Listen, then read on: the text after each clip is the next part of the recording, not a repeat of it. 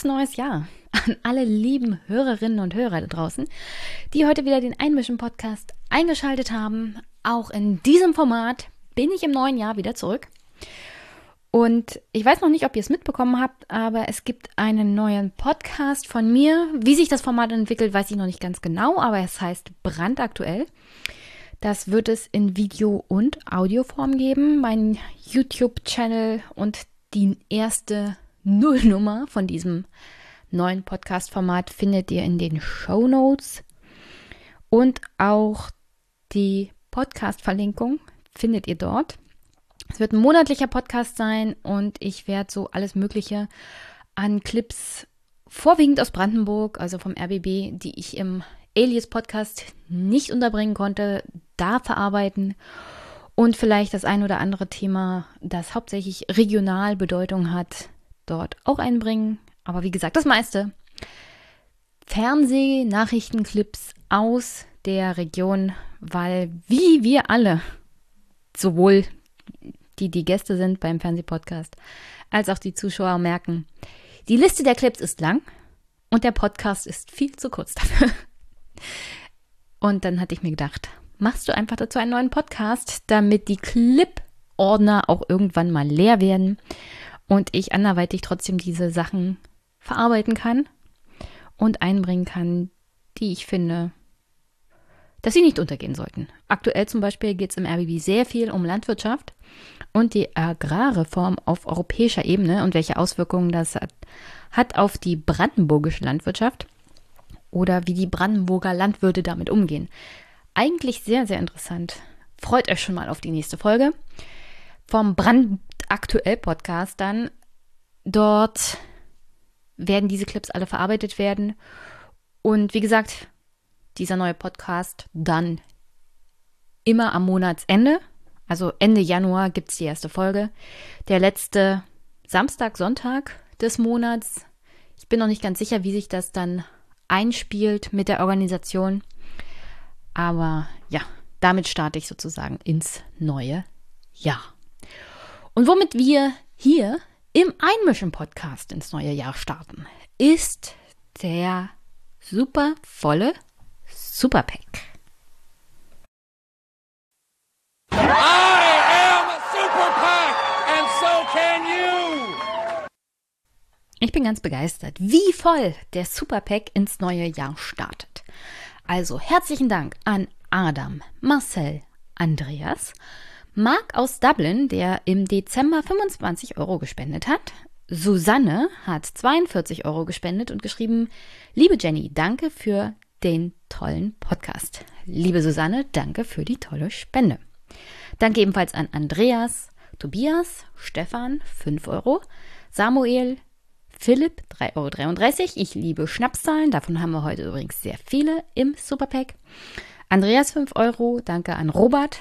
Harald, 11,11 Euro. Dankeschön. Hans-Jörg, ebenfalls 11,11 Euro. Herzlichen Dank. Danke an Marcel für 5 Euro. Danke an Johann. Christoph, 2,22 Euro. Jonas, 10. Jens, 5 Euro. Paul Michael, herzlichen Dank. Danke an Dominik für 5 Euro. Danke an Christoph, der 20 Euro gespendet hat. Danke an Robert und super herzlichen Dank an Olaf, der hat nämlich 50 Euro gespendet und ist hier super Unterstützer sozusagen. Danke an Marius, danke an Ingmar, einer der ersten Spender, die ich in diesem Podcast hatte, das habe ich nicht vergessen, und er spendet regelmäßig 15 Euro.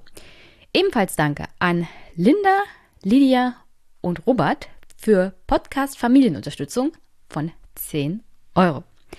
Danke an Carsten, 7,89 Euro. Ebenfalls Carsten, herzlichen, herzlichen Dank. Auch Carsten ist hier Unterstützer der ersten Stunde.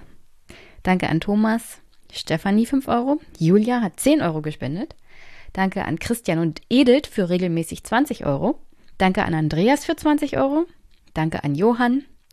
Linus ist neuer Dauerauftragsgeber. Herzlichen Dank dafür. Danke an Daniela für 12 Euro. Danke an Daniel. Und der hat nämlich 3 Euro gespendet gegen die Schwarzhörerschaft. Dafür habe ich leider keine Clips, aber du bist jetzt kein Schwarzhörer mehr. Dann danke an meine Steady-Unterstützer, Tom, Klaus, Grüße nach Taiwan, Klaus. Und ich hoffe, ihr hört alle den wunderbaren Taiwan-Podcast mit und von Klaus Badenhagen. Danke an Niklas, Stefan, Patricia, Joachim, Silvana, Jonathan, Sebastian, Larissa und Florian. Und last but not least, herzlichen, herzlichen Dank an meine PayPal-Unterstützung von Erik. Der hat 30 Euro gesendet, ohne Kommentar. Aber ich habe gesehen, er kommt aus Wien. Also dieser Podcast ist mittlerweile auch international, denn wenn ihr nicht nur in Deutschland, sondern auch in Österreich gehört wird und von dort Unterstützung bekommt, ist ihr international. Und damit schließen wir den heutigen Superpack. Den nächsten gibt es dann Anfang des nächsten Monats. Ihr wisst, mit jedem Euro, den ihr spendet, innerhalb eines Monats kommt ihr in den nächsten Superpack und seid damit Unterstützer dieses Podcasts. Herzlichen, herzlichen Dank.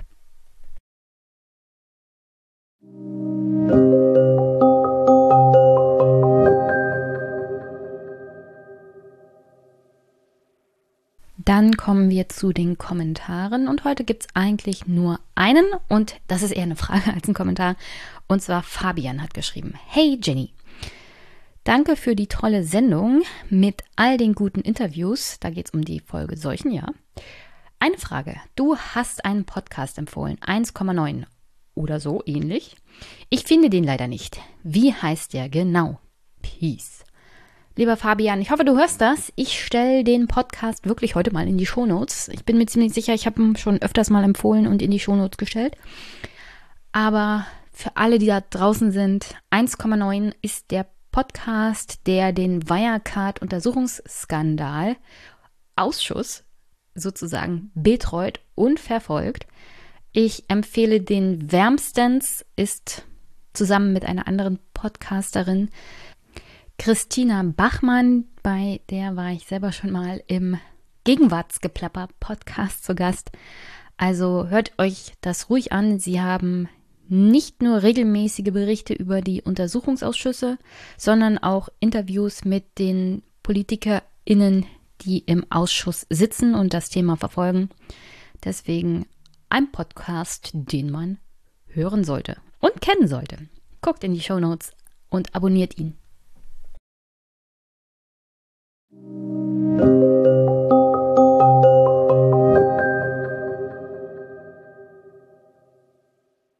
An dieser Stelle noch die Auflösung des Gewinnspiels zur letzten Folge. Ich hatte ja fünfmal das Jacobin Heft zu verschenken und hier haben wir folgende Gewinner. Lord Schoko, Sven Treder, Dr. Timo B.'s Orbit, Christian Storch und Thorsten Klein. Meldet euch bitte bei mir. Ihr werdet natürlich auch verlinkt auf dem Twitter-Feed. Schickt mir die Adresse, wo ihr das gerne hingeschickt haben wollt. Ich melde mich dann bei Jacobin und ihr erhaltet die Ausgabe zu Ost New Deal, den der Jacobin im Dezember rausgegeben hatte. Und dann hatte ich noch drei Blätter-Reader. Hier sind die Gewinner Micha, Matthias Spieß und Anna S. Auch in diesem Fall bitte bei mir melden, denn da muss ich tatsächlich die Bücher selber verschicken. Ich habe sie hier auf meinem Schreibtisch zu liegen. Gebt mir per DM eure Adresse und dann erhaltet ihr euren Gewinn. Also freut mich sehr, dass ihr alle so zahlreich mitgemacht habt und ich hoffe, ihr habt auch viel Unterhaltung und Spaß mit eurem Gewinnen.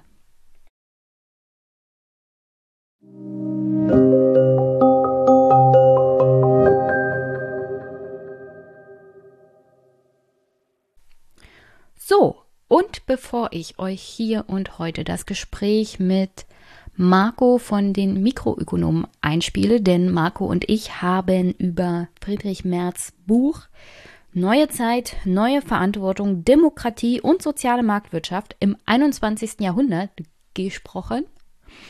Weil der Friedrich Merz keine Zeit für Marco hatte, haben wir uns gedacht, dann setzen wir uns beide zusammen und leiden. Und ich kann sagen, dass der Begriff Leiden in Zusammenhang mit Buchlesen von Friedrich Merz, vor allem dieses Buch, schon ganz gut passt. Ich habe hier noch Bücher von Piketty, Adam Tooze. Gestern kam ein wunder wunderschönes Buch, Bismarcks ewiger Bund. 900 Seiten. 900 Seiten und ich habe angefangen, das zu lesen. Alleine die Art und Weise, wie es geschrieben ist, nimmt mich mit auf den ersten Seiten. Auf den ersten Seiten von Friedrich Merz, seinem Buch, bin ich fast eingeschlafen. Ich musste mich wirklich durchquälen. Und es gibt praktisch kaum Bücher, durch die ich mich durchquäle. Ja. Ich lese so unglaublich gerne und Friedrich Merz vergewaltigt die deutsche, deutsche Sprache auf eine Art und Weise, die man sich nicht vorstellen kann. Und da ist zum Inhalt noch gar nichts gesagt, ja. Also das erwartet hier euch heute. Aber bevor ich über nochmal selber über Friedrich Merz spreche und sein Buch und bevor ihr dann das Gespräch mit Marco und mir hört, ein kleiner Ausblick, denn am 15. und 16. Januar hat die CDU einen digitalen Parteitag, um genau das zu tun vielleicht Friedrich Merz zum Vorsitzenden zu wählen, aber auf alle Fälle den gesamten Vorstand neu zu wählen. Es bricht eine neue Zeit an, mehr oder minder. Es wird halt spannend werden. Wer wird der neue Vorsitzende? Die Frage der Kanzlerschaft oder Kanzlerkandidatur in diesem Fall ist ja dann noch nicht geklärt, obwohl ja davon auszugehen ist, dass die CDU die nächste Bundestagswahl durchaus als erste Partei vorneweg gewinnt. Heißt das noch lange nicht, dass sie den Kanzler stellen. Es wäre halt nur eine Unterstellung, auch wenn rechnerisch sehr viel dran ist. Nichtsdestotrotz, die Entscheidung, wer wird Parteivorsitzender, ist noch nicht die Entscheidung, wer wird Kanzlerkandidat.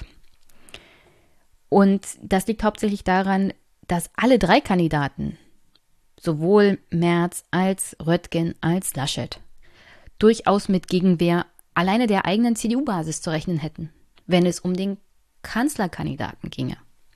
Weil ja durchaus Markus Söder gerade eine sehr gute Figur macht, was selbst der CDU teilweise Angst macht, was dazu führt, dass es Interviews gibt, unter anderem mit dem Bundestagspräsidenten Wolfgang Schäuble, der dann sagt, also der Kanzlerkandidat der CDU muss ja nicht CDU oder CSU-Vorsitzender sein.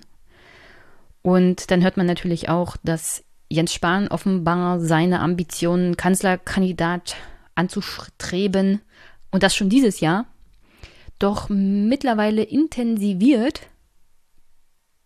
Und ich glaube, Armin Laschet hätte die größten Chancen tatsächlich CDU-Vorsitzender zu werden, wenn in dieser Zweierkonstellation Laschet-Spahn Laschet den Vorsitz macht und Spahn dann überraschend aufgrund seiner tollen Leistung als Gesundheitsminister jetzt während der Pandemie der Kanzlerkandidat der CDU wird. Jung, frisch, dynamisch und gleichzeitig halt kompetent. So würden sie es dann halt verkaufen.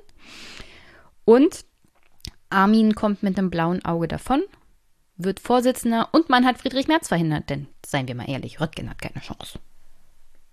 Hinter den Kulissen wird natürlich schon seit Monaten kräftig die Werbetrommel gerührt. Allein die Tatsache, dass ja der Parteitag immer wieder verschoben wurde, hat natürlich die Mehrheiten ein wenig unberechenbarer gemacht. Nichtsdestotrotz, allein diese Woche hat der Kanzleramtschef Helge Braun in seinem CDU-Landesverband Hessen natürlich kräftig Werbung gemacht. Für wen wohl? Für Armin Laschet. Da heißt es nämlich in einem Artikel, dass Helge Braun als jemand aus dem Vorzimmer von Angela Merkel sich von seinen Delegierten aus Hessen wünscht, der Parteitag möge sich für einen Kandidaten entscheiden, der Regierungserfahrung hat. Denn genau das ist die klare Präferenz, die man hat, dass es jemanden gibt, der schon mit Regierungserfahrung aufwarten kann in diesem Amt. Entsprechend war ja AKK auch schon gewählt worden, die ehemalige saarländische Ministerpräsidentin, wurde erst Generalsekretärin und dann Chefin der CDU in sehr, sehr kurzem Abstand hintereinander weg. Und ja, wahrscheinlich wird man Armin Laschet so auch darstellen und stellt auch sich selbst dar, dass er als Landeschef in NRW während der Corona-Krise auch sehr viel beigetragen hat, um das Problem in den Griff zu bekommen.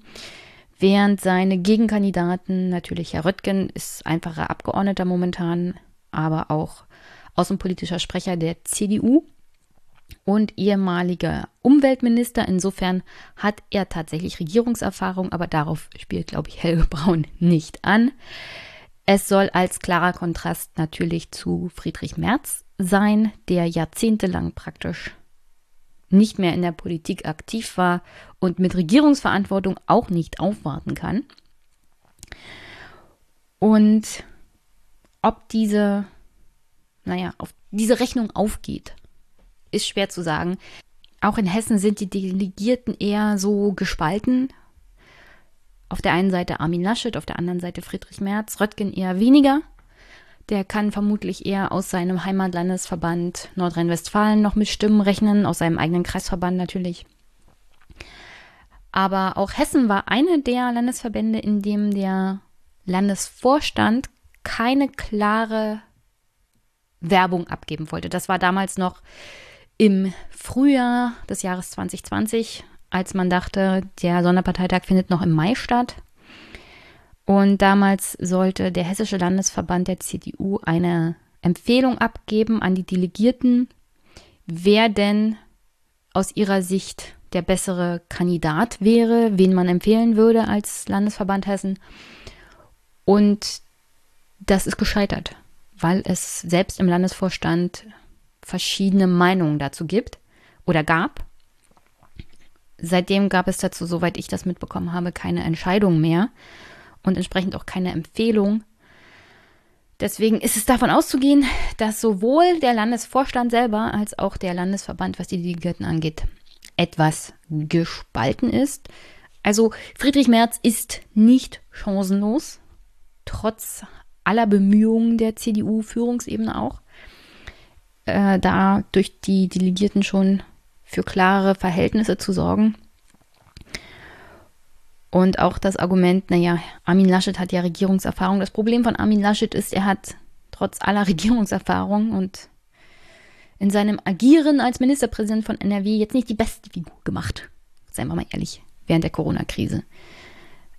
Okay, hinter Markus Söder jetzt als Gewinner dazustehen, ist ein bisschen schwierig der hat ja alles überstrahlt und war immer an der Seite von Angela Merkel und wirkt immer super kompetent und befähigt, als Krisenmanager dazustehen. Aber Armin Laschet hatte das einfach gefehlt. Er war nicht immer an der Seite von Angela Merkel. Er wirkte immer ein bisschen zögerlich. Es gibt auch sehr viel Kritik unter anderem an der Bildungsministerin und Kultusministerin in NRW, von Eltern aus NRW, so wie ich das mitbekommen habe, auch bei Twitter alle, sind nicht alle begeistert, wie das da so läuft mit der Schulschließung oder Nicht-Schulschließung und hast ja nicht gesehen. Aber da geht es, glaube ich, so gut wie jedem Bundesland so. Auch in Brandenburg könnte ich da ein Liedchen von singen, wie inkonsequent das angegangen wird mit den Kitas und Schulen und dass man praktisch den Eltern die Verantwortung überträgt mit allen Folgen, die es da so gibt. Armin Laschet hat aber auch noch einen anderen Fehler gemacht. Und zwar, da verweise ich mal auf diesen kleinen Skandal um Kittel und Masken von der Firma Van Laak, wo sein Sohn als Influencer verbandelt ist. Ich bin mir ziemlich sicher, das werde ich dann während einer Folge zum Thema Lobbyismus dieses Jahr nochmal richtig detailliert aufgreifen, weil weg ist es ja nicht, selbst wenn Armin Laschet nicht CDU-Vorsitzender werden sollte. Und wenn er werden sollte, dann wird es umso mehr aufgegriffen. Ich habe es leider letztes Jahr noch nicht geschafft, aber es ist ja auch noch immer Thema. Da ging es darum, dass sein Sohn halt Mitarbeiter oder Werbeträger dieser Firma Van Laak ist und das auf Bestreben des Sohnes halt das Land Nordrhein-Westfalen Kittel und Masken bestellt hat, nachdem der Ministerpräsident bei dem Chef dieser Firma selber angerufen hat und das Ende vom Lied war, dass sowohl die Kittel als auch anscheinend die Masken wohl nicht dem Standard entsprechen, der notwendig wäre für solche Schutzkleidung.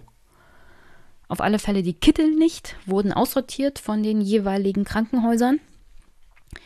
Und auch das Argument, naja, die werden ja in Nordrhein-Westfalen hergestellt, deswegen musste Armin das unbedingt nehmen, weil das hatte ja sozusagen zwei Fliegen mit einer Klappe geschlagen also Schutzmaßnahmen ergriffen, weil er tätig war und das so toll gemacht hat und sein Sohn so ehrenamtlich und besorgt um die Bevölkerung ihn darauf hingewiesen hat, dass es ja da einen NRW-Textilfabrikanten gibt, der das machen kann.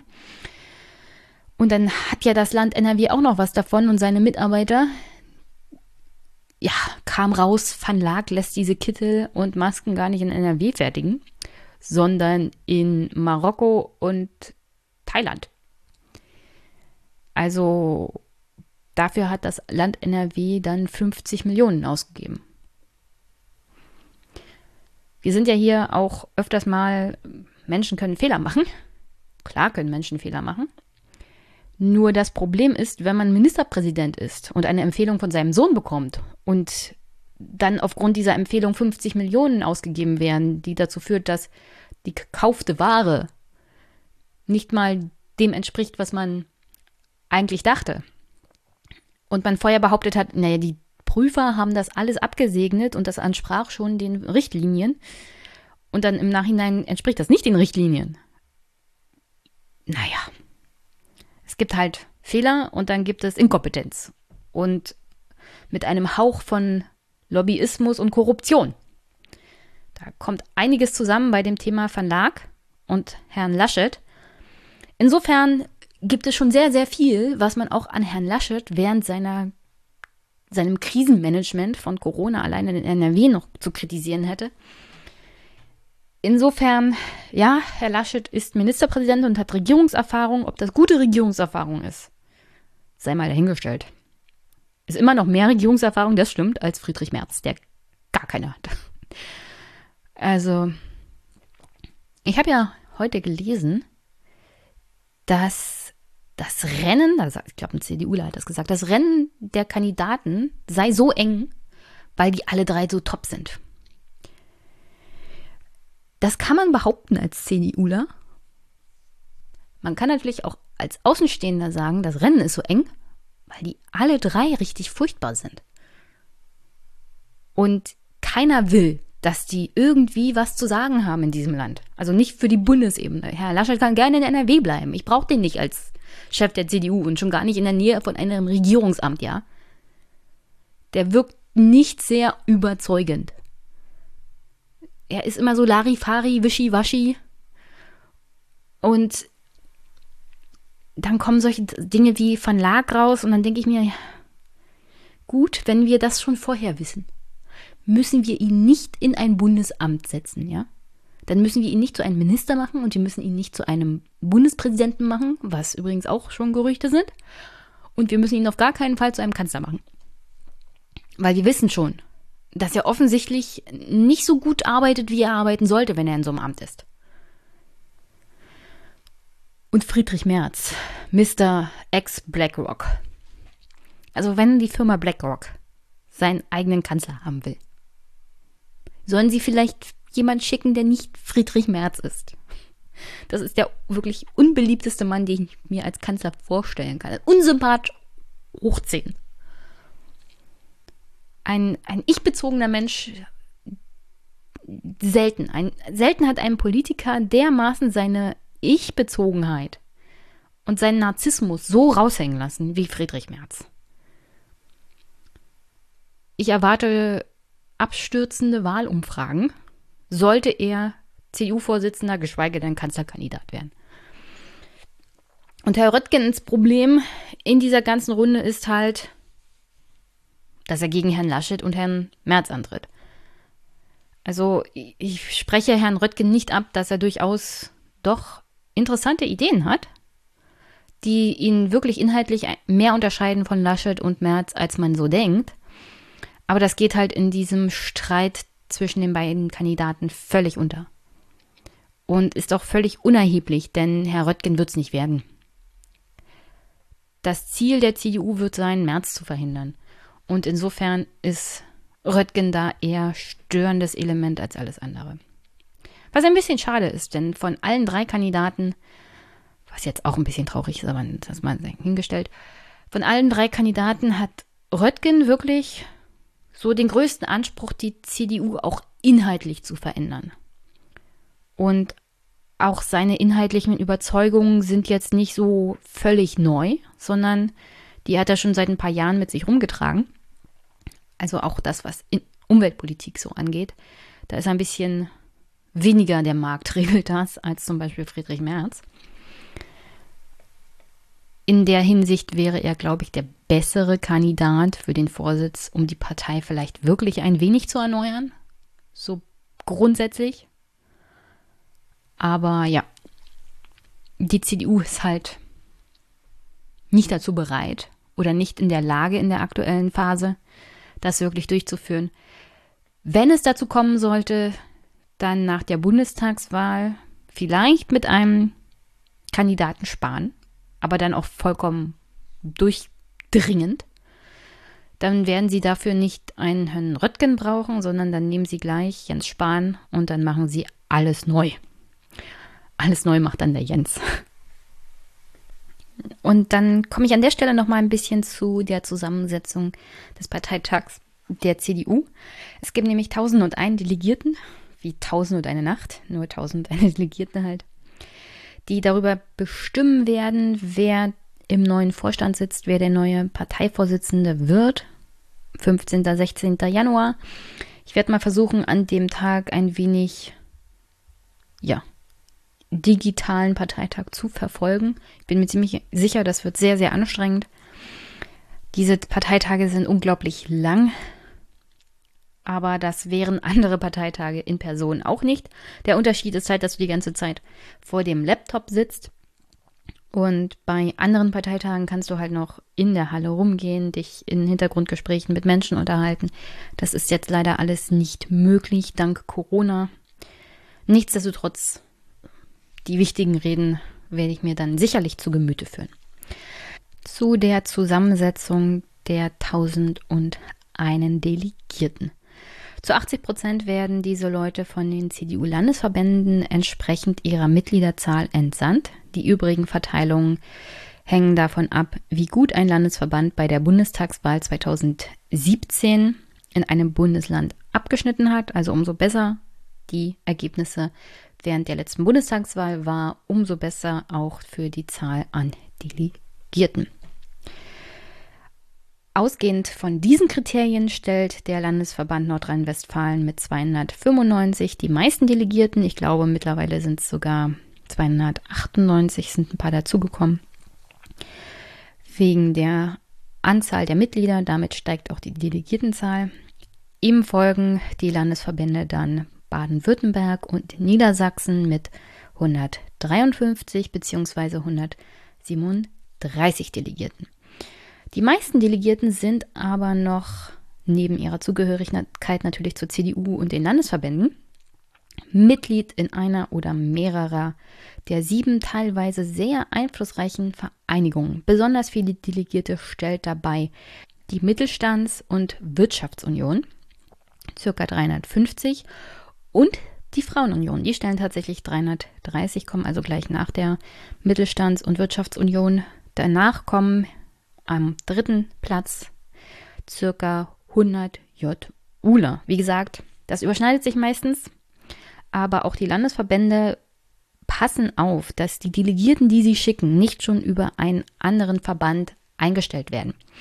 Das heißt, hast du zum Beispiel jemand von der Jungen Union, der bei der CDU für einen Delegiertenplatz antritt, aber bereits über die Junge Union einen Delegiertenplatz hat, guckt der Landesverband der CDU, dass der zweite auf der Liste dann als Delegierter antritt, weil sonst würde man ja eine Stimme verschenken. Und das will man auch nicht. Das ist dann auch wichtig, wenn es darum geht, zum Beispiel Ersatzdelegierte zu finden, beziehungsweise zu schicken. Da macht die CDU nicht großartig anders als die SPD. Man will natürlich, dass die Delegierten, die man schickt, auch entsprechend der eigenen Interessen den entsprechenden Kandidaten wählt. Denn selbst wenn zum Beispiel Hessen offiziell keine Empfehlungen gibt, bin ich mir ziemlich sicher, dass der Vorsitzende von Hessen eine klare Präferenz hat, die nicht Friedrich Merz ist. Kann ich mir jedenfalls nicht vorstellen mit Bouvier. Warum ist das auch noch wichtig mit diesen Unterverbänden wie zum Beispiel Frauenunion, Junge Union und MIT? Natürlich, die MIT hat sich schon für Friedrich Merz ausgesprochen. Das heißt, man könnte zum Beispiel jemanden haben aus NRW, die sich natürlich mehrheitlich als Landesverband für Armin Laschet ausgesprochen haben. Gleichzeitig hat man aber vielleicht Delegierte für die MIT aus NRW, die sich dann eher für Friedrich Merz entscheiden. Und diese MIT-Delegierten machen natürlich dann auch Werbung innerhalb der Delegierten des Landesverbandes für Friedrich Merz. Also diese Multiplikatoren und ihre Möglichkeiten, auch Einfluss zu nehmen in den Landesverbänden, das wird schon seit geraumer Zeit getan. Besonders hinterher wird da auch die Frauenunion sein, die sich nicht für Friedrich Merz ausgesprochen hat, sondern ganz klar gesagt hat, sie wollen nicht Friedrich Merz, sondern tatsächlich Armin Laschet unterstützen. Warum muss ich, glaube ich, hier nicht großartig sagen, das war schon während der Wahl von AKK so, der Fra die Frauenunion hat nicht viel übrig für Friedrich Merz. Es wirkt auch ein bisschen komisch, dass die CDU einen Vorsitzenden hat, der so ein so eine Story, sagen wir es mal, um die Vergewaltigung in der Ehe und deren Abstimmung im Deutschen Bundestag hat. Selbst die Frauenunion weiß, dass das nicht zu verkaufen ist im 21. Jahrhundert den weiblichen Wählerinnen und dass man da eher was verlieren kann. Und die CDU ist clever genug zu wissen, dass wenn man eine Wahl gewinnen möchte, dann braucht man auch die Stimmen der Frauen. Und Friedrich Merz ist eher eine, naja, ein Argument, die CDU nicht zu wählen, wenn man eine Frau ist. Also welche Trends und Stimmungen gibt es so in den Landesverbänden und Vereinigungen? Also Armin Laschet wurde durch den Landesvorstand von NRW nominiert. Es ist damit zu rechnen, dass er auch die Mehrheit der Delegierten des Landesverbandes für sich beanspruchen kann, was natürlich ein großer Pfund ist, da dieser Landesverband, wie anfänglich erwähnt, die meisten Delegierten stellt. Mit fast 300 Stimmen wäre das schon mal ein sehr, sehr großer Vorsprung gegenüber Friedrich Merz. Zudem erhält er die Unterstützung durch den Landesvorstand von Niedersachsen und den Landesvorsitzenden der CDU Schleswig-Holstein. Der Chef der christlich-demokratischen Arbeitnehmerschaft, Josef Laumann, hat sich ebenfalls für ihn ausgesprochen und der Landesverband Bremen tendiert zu ihm. Friedrich Merz wurde durch die MIT nominiert. Die Landesverbände Thüringen, Berlin und Sachsen-Anhalt tendieren zu ihm. Ich kann euch sagen, der Landesverband Brandenburg eher nicht. Was den Vorstand angeht, die Basis sieht ein bisschen anders aus, aber der Vorstand stellt auch die Delegierten. Wie das genau mit den Delegierten jetzt gerade aus Brandenburg aussieht, weiß ich nicht. Ich weiß, dass Jana Schimke eine Delegierte ist. Insofern ist wenigstens mit einer Stimme aus dem Landesverband Brandenburg für Friedrich Merz zu rechnen, aber sie ist ja auch die Vorsitzende der MIT in Brandenburg, soweit ich noch weiß. Aber auch auf Bundesebene, glaube ich, stellvertretende Vorsitzende von der MIT. Insofern, eine Stimme hat er auf alle Fälle aus Brandenburg. Die Mehrheit des Vorstandes tendiert aber eher nicht für Friedrich Merz. So, zu den Unterstützern von Merz zählen unter anderem der ehemalige hessische Ministerpräsident Roland Koch und der MIT-Chef Carsten Linnemann. Auch der Berliner CDU-Vorsitzende Kai Wegner hat sich jüngst für ihn ausgesprochen. Aber wie gesagt, das heißt alles noch nicht viel, denn die Delegierten werden unter anderem von den Landesvorständen bestimmt. Ich kann mir aber vorstellen, dass Ministerpräsident, Ex-Ministerpräsident Roland Koch da seine Verbindung tatsächlich spielen lässt. Aber auch der aktuelle Landesvorsitzende in Hessen wird natürlich sein Bestes tun, Friedrich Merz zu verhindern. Aber wie ich am Anfang erwähnt habe, da ist Hessen ein wenig gespaltener. Norbert Rettgen würde bisher von seinem eigenen Kreisvorstand von Rhein-Sieg nominiert. Da kann er auch mit Delegierten rechnen, vielleicht auch aus den ein oder anderen Landesverbänden, die weder Laschet noch Merz wollen. Also Röttgen kann mit der einen oder anderen Stimme rechnen. Es ist aber eher unwahrscheinlich, dass er in die zweite Runde kommt. Viele Landesverbände und Vereinigungen haben noch keinen direktes Votum für die Personalfrage abgegeben, so zum Beispiel die Landesverbände Hessen und Rheinland-Pfalz, wegen der großen Spaltung auch innerhalb des Vorstandes dazu. Die Junge Union hat ja mittlerweile ihre Mitgliederbefragung durchgeführt und sich klar nach der Abstimmung für Friedrich Merz ausgesprochen. Wie repräsentativ das überhaupt war, sei mal dahingestellt. Sie haben es jedenfalls als Basisabstimmung dargestellt. Mit all diesen Zahlen, so aktuell steht es eher 50-50 zwischen Merz und Laschet. Die wirkliche Entscheidung kommt ja, wie gesagt, erst am Wochenende. Jetzt aktuell wird es sehr, sehr viele Telefonate und Überzeugungsarbeit auch hinter den Kulissen geben. Also ein Kandidat, der das jetzt nicht tut oder seine Leute nicht dazu motiviert hat, in den letzten Wochen und Monaten Überzeugungsarbeit zu leisten, der hat eh schon verloren. Aber ja, ich bin mal gespannt, auch welches welche Auswirkungen diese, dieses Digitalformat da haben wird.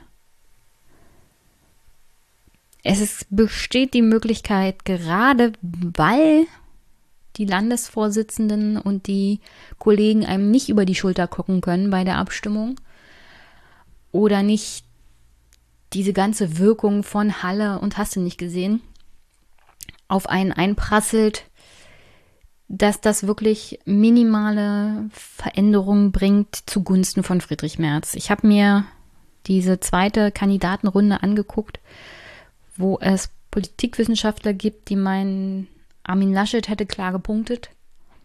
Das kann ich jetzt so nicht sagen. Ich kann sagen, dass Friedrich Merz natürlich eher ruhig geblieben ist Gleichzeitig hängen mir ja so und so seine Reden mittlerweile zu den Ohren raus. Also bin ich da auch ein wenig vorgeprägt in meiner Meinung und kann ihn eigentlich nicht mehr hören. Also ich kann ihn nicht mehr ertragen. Insofern konnte er mich natürlich auch nicht überzeugen. Von allen dreien fand ich tatsächlich Röttgen noch am besten. Wegen allem, was ich über Herrn Laschet weiß, auch seine Art und Weise, des politischen Handels während Corona sind jetzt nicht gerade das Argument für einen guten Parteivorsitzenden der CDU, geschweige denn einen Kanzlerkandidaten. Insofern von allen dreien würde ich tatsächlich Röttgen wählen, wenn ich die Möglichkeit hätte als Delegierter. Weil für mich stellt er das geringste Übel und die größte Veränderung dar. Auch im Vergleich zu Angela Merkel tatsächlich weil, weil ihre politische Haltung hat sich seit dem Leipziger Programm nicht wirklich geändert. Sie hat bloß ihre Politik nach der Machtfrage ausgerichtet. Das ist was anderes gewesen. Er hat andere politische Inhalte und Ziele als Angela Merkel. Also insofern würde er gleichzeitig das verkörpern, was Friedrich Merz ist, nämlich eine Abkehr von der Politik von Merkel,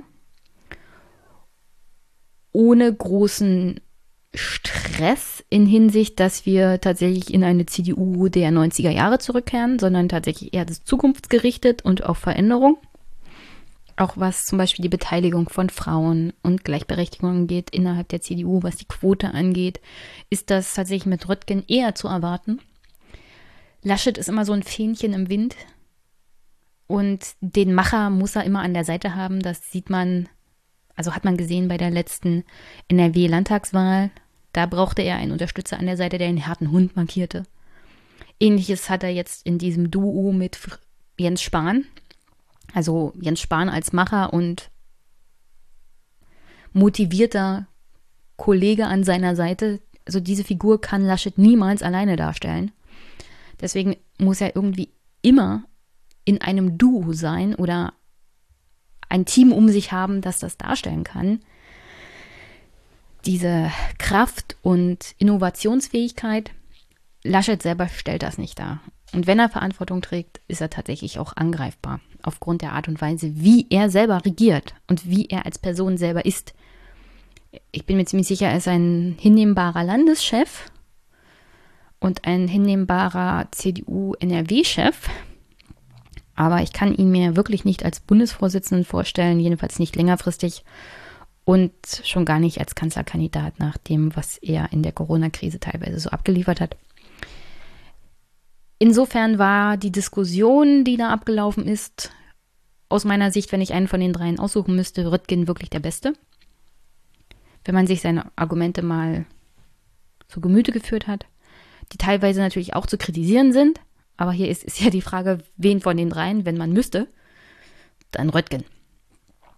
Aber zum Abschluss gab es die Möglichkeit, ein Statement zu geben, 120 Sekunden.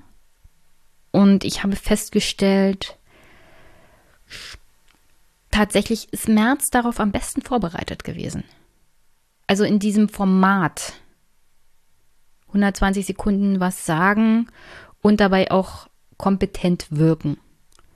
Kam März am besten rüber. Und das macht mir ein bisschen Angst. Ich meine, die Rede wird natürlich länger sein als 120 Sekunden in diesem digitalen Parteitag. Nichtsdestotrotz hoffe ich natürlich, dass Laschet sich auf das Format besser vorbereitet. Er wirkte ein bisschen fahrig. Röttgen war völlig überfahren, also völlig überfahren wirkte er, als hätte er nicht gewusst, dass es dieses, dieses 120 Sekunden Statement am Ende geben wird. Und das war, oh, das wirkte ganz furchtbar. Und ja, Laschet wirkte ein bisschen fahrig. Und am besten kam Merz halt, also beim Performen rüber. Und das Problem ist, wenn du einen Parteitag hast, wie wir ihn zum Beispiel in der Auseinandersetzung zwischen Merz und AKK erlebt haben, dann kann die Performance und eine gute Rede sehr viel rausreißen. Friedrich Merz ist das letzte Mal bloß nicht Vorsitzender geworden, weil AKK in diesem Saal die bessere Rede gehalten hat. Jetzt haben wir andere Bedingungen, einen digitalen Parteitag, wo die soziale Kontrolle der Delegierten etwas weiter weg ist und wo auch die Performance der Kandidaten nochmal ganz anders sich auswirken könnte. Insofern, da wir ja wissen, es wird sich auf März gegen Laschet auswirken, hoffe ich, dass Laschet ein bisschen zulegt. Weil das wird keine Diskussionsrunde sein, wie bei Phoenix, wo die CDU eine nette Moderatorin angestellt hat, die die Kandidaten nicht großartig kritisch hinterfragt, sondern da geht es um die jeweilige Rede, vielleicht 30 Minuten. Und die muss dann auch ein, einschlagen. Auch bei den Delegierten. Und da muss Laschet wirklich viel, viel mehr rüberbringen als das, was er jetzt in diesen 120 Sekunden gezeigt hat. Oder den Pressekonferenzen, die ich so in der letzten Zeit mit ihm erlebt habe. Wir werden sehen.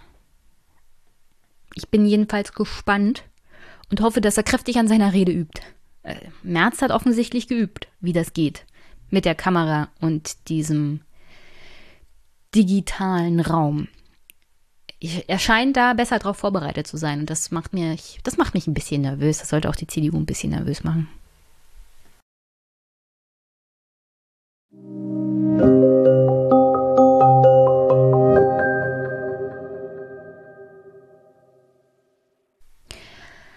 Was die SPD auf keinen Fall nervös machen sollte, ist die Tatsache, wenn Friedrich Merz Vorsitzender und Kanzlerkandidat werden sollte,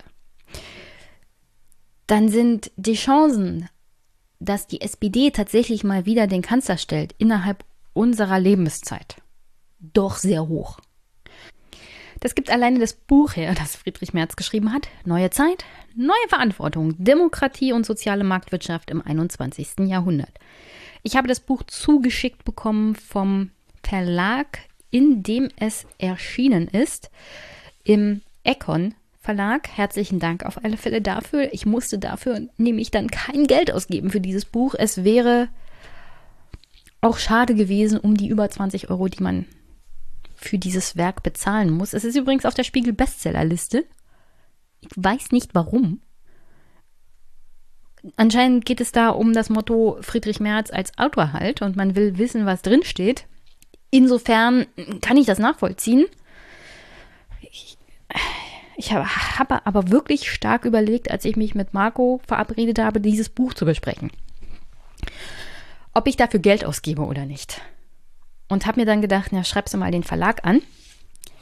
Dann kannst du ja immer noch gucken, ob du dafür 22 Euro raushaust oder nicht. Oder wie du das dann mit Marco machst. Der Verlag hat mir, wie gesagt, freundlicherweise dieses Buch geschickt. Es tut mir sehr, sehr leid, dass Marco und ich daran kein, keine Freude hatten. Aber an dieser Stelle muss man sich natürlich an den Autor wenden. Hm, es geht dabei noch nicht mal um den Inhalt. Wozu Marco und ich gleich ausgiebig was sagen werden.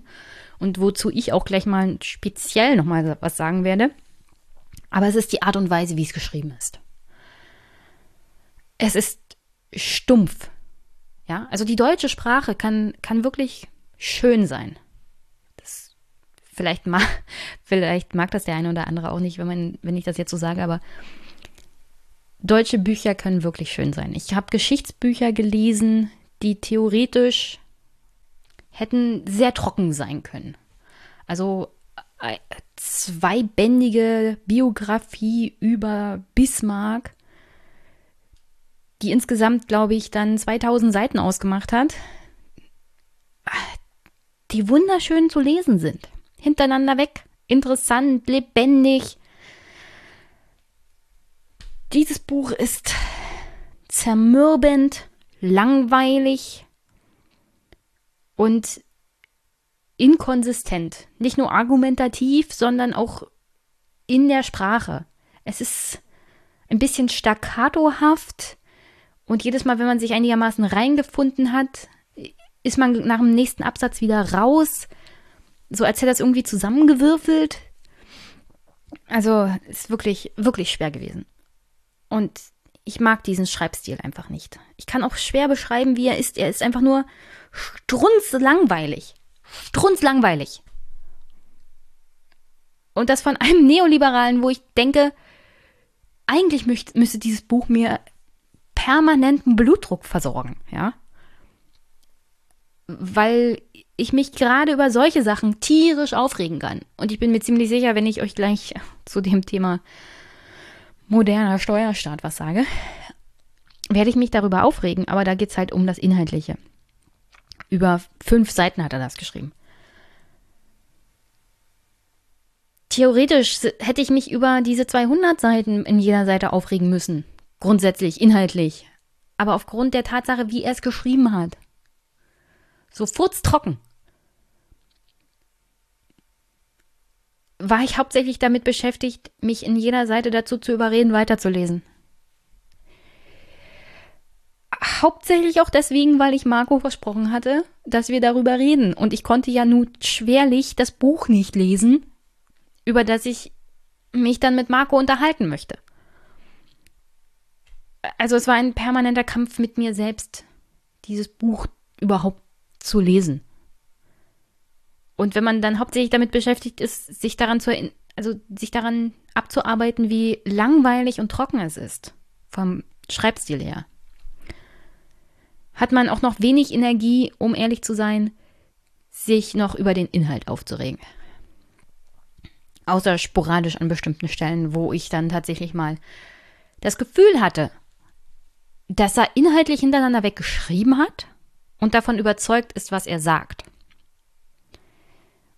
Wo ich mich dann auch daran abarbeiten kann, an dem Argument. Denn inhaltlich ist dieses Buch im falschen Jahrhundert. Eigentlich im falschen Jahrtausend. Denn die neoliberale Zeit ist vorbei. Und alles das, was er zum Beispiel auch zum Thema Umweltschutz sagt oder Klimawandel, naja, die Antwort ist da, der Markt regelt das. Ja. Von sozialer, von sozialem Ausgleich beim Thema Klimawandel hält er, glaube ich, rechtlich wenig. Kommt jedenfalls nicht vor.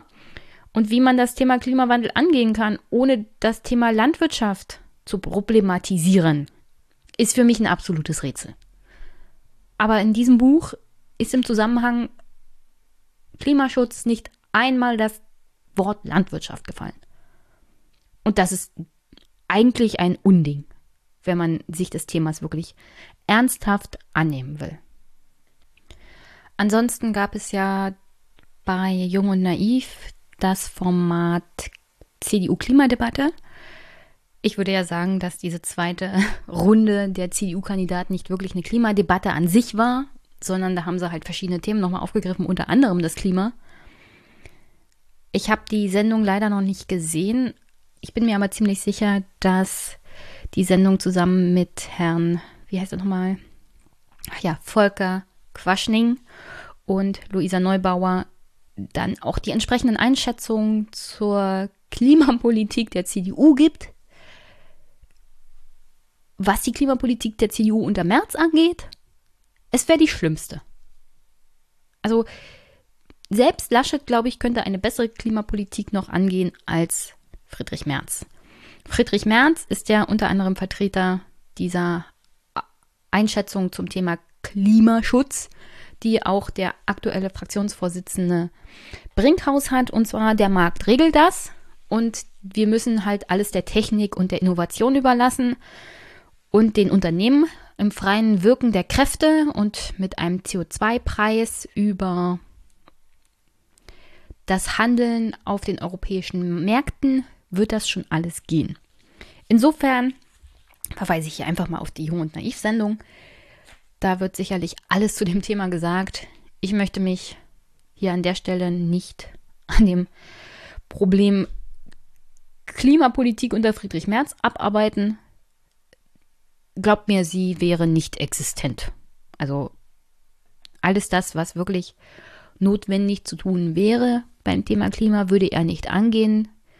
Und das, was ich bei allen Parteien kritisiere, nämlich dass der soziale Ausgleich beim Thema Klimapolitik fehlt, das kannst du mit Friedrich Merz schon mal gar nicht haben. Das kann man vergessen. Es gibt im Großen und Ganzen zwei Kapitel, die mich völlig rausgeschmissen haben aus diesem Buch, was den Inhalt angeht. Also sie haben mich völlig aus der Bahn geworfen, als ich das gelesen habe. Inhaltlich natürlich das zum Thema Steuerpolitik, aber dann auch so grundsätzlich folgendes Kapitel, nämlich offene Gesellschaft. Das ist die Überschrift für dieses Kapitel. Und ich habe etwas erwartet, was den Inhalt dieses Kapitels überhaupt nicht entsprochen hat. Denn wenn er schreibt offene Gesellschaft, habe ich da eher so an, wie stellen wir eine offene Gesellschaft her? Wie schaffen wir das mit der Integration? Also wie schaffen wir auch die breite Akzeptanz in der Gesellschaft für das Thema Einwanderung? Wie stellen wir die her? Was ist die Rolle von Bildung und Zivilgesellschaft dabei? Wie kann die Politik zum Beispiel ehrenamtliches Engagement in dieser Richtung unterstützen?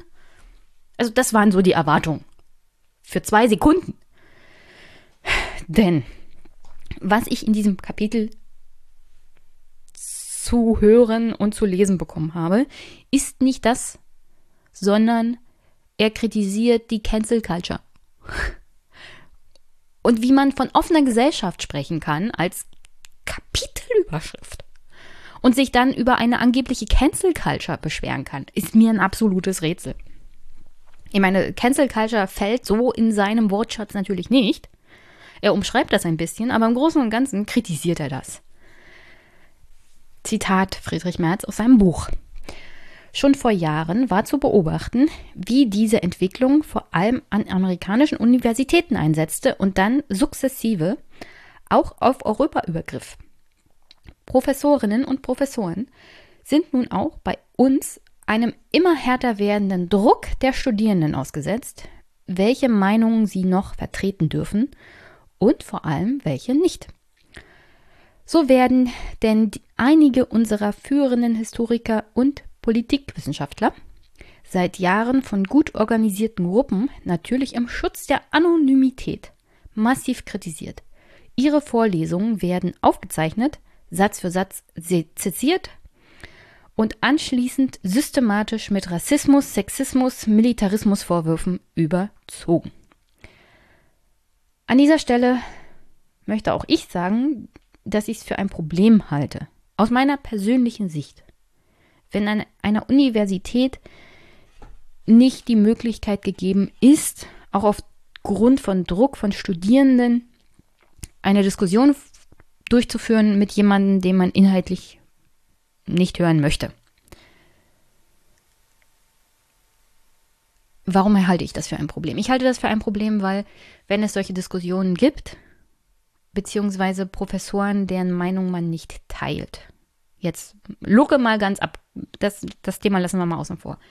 Aber wenn man Professoren oder Doktoren hat, deren Meinung man nicht teilt, dann sollte man entweder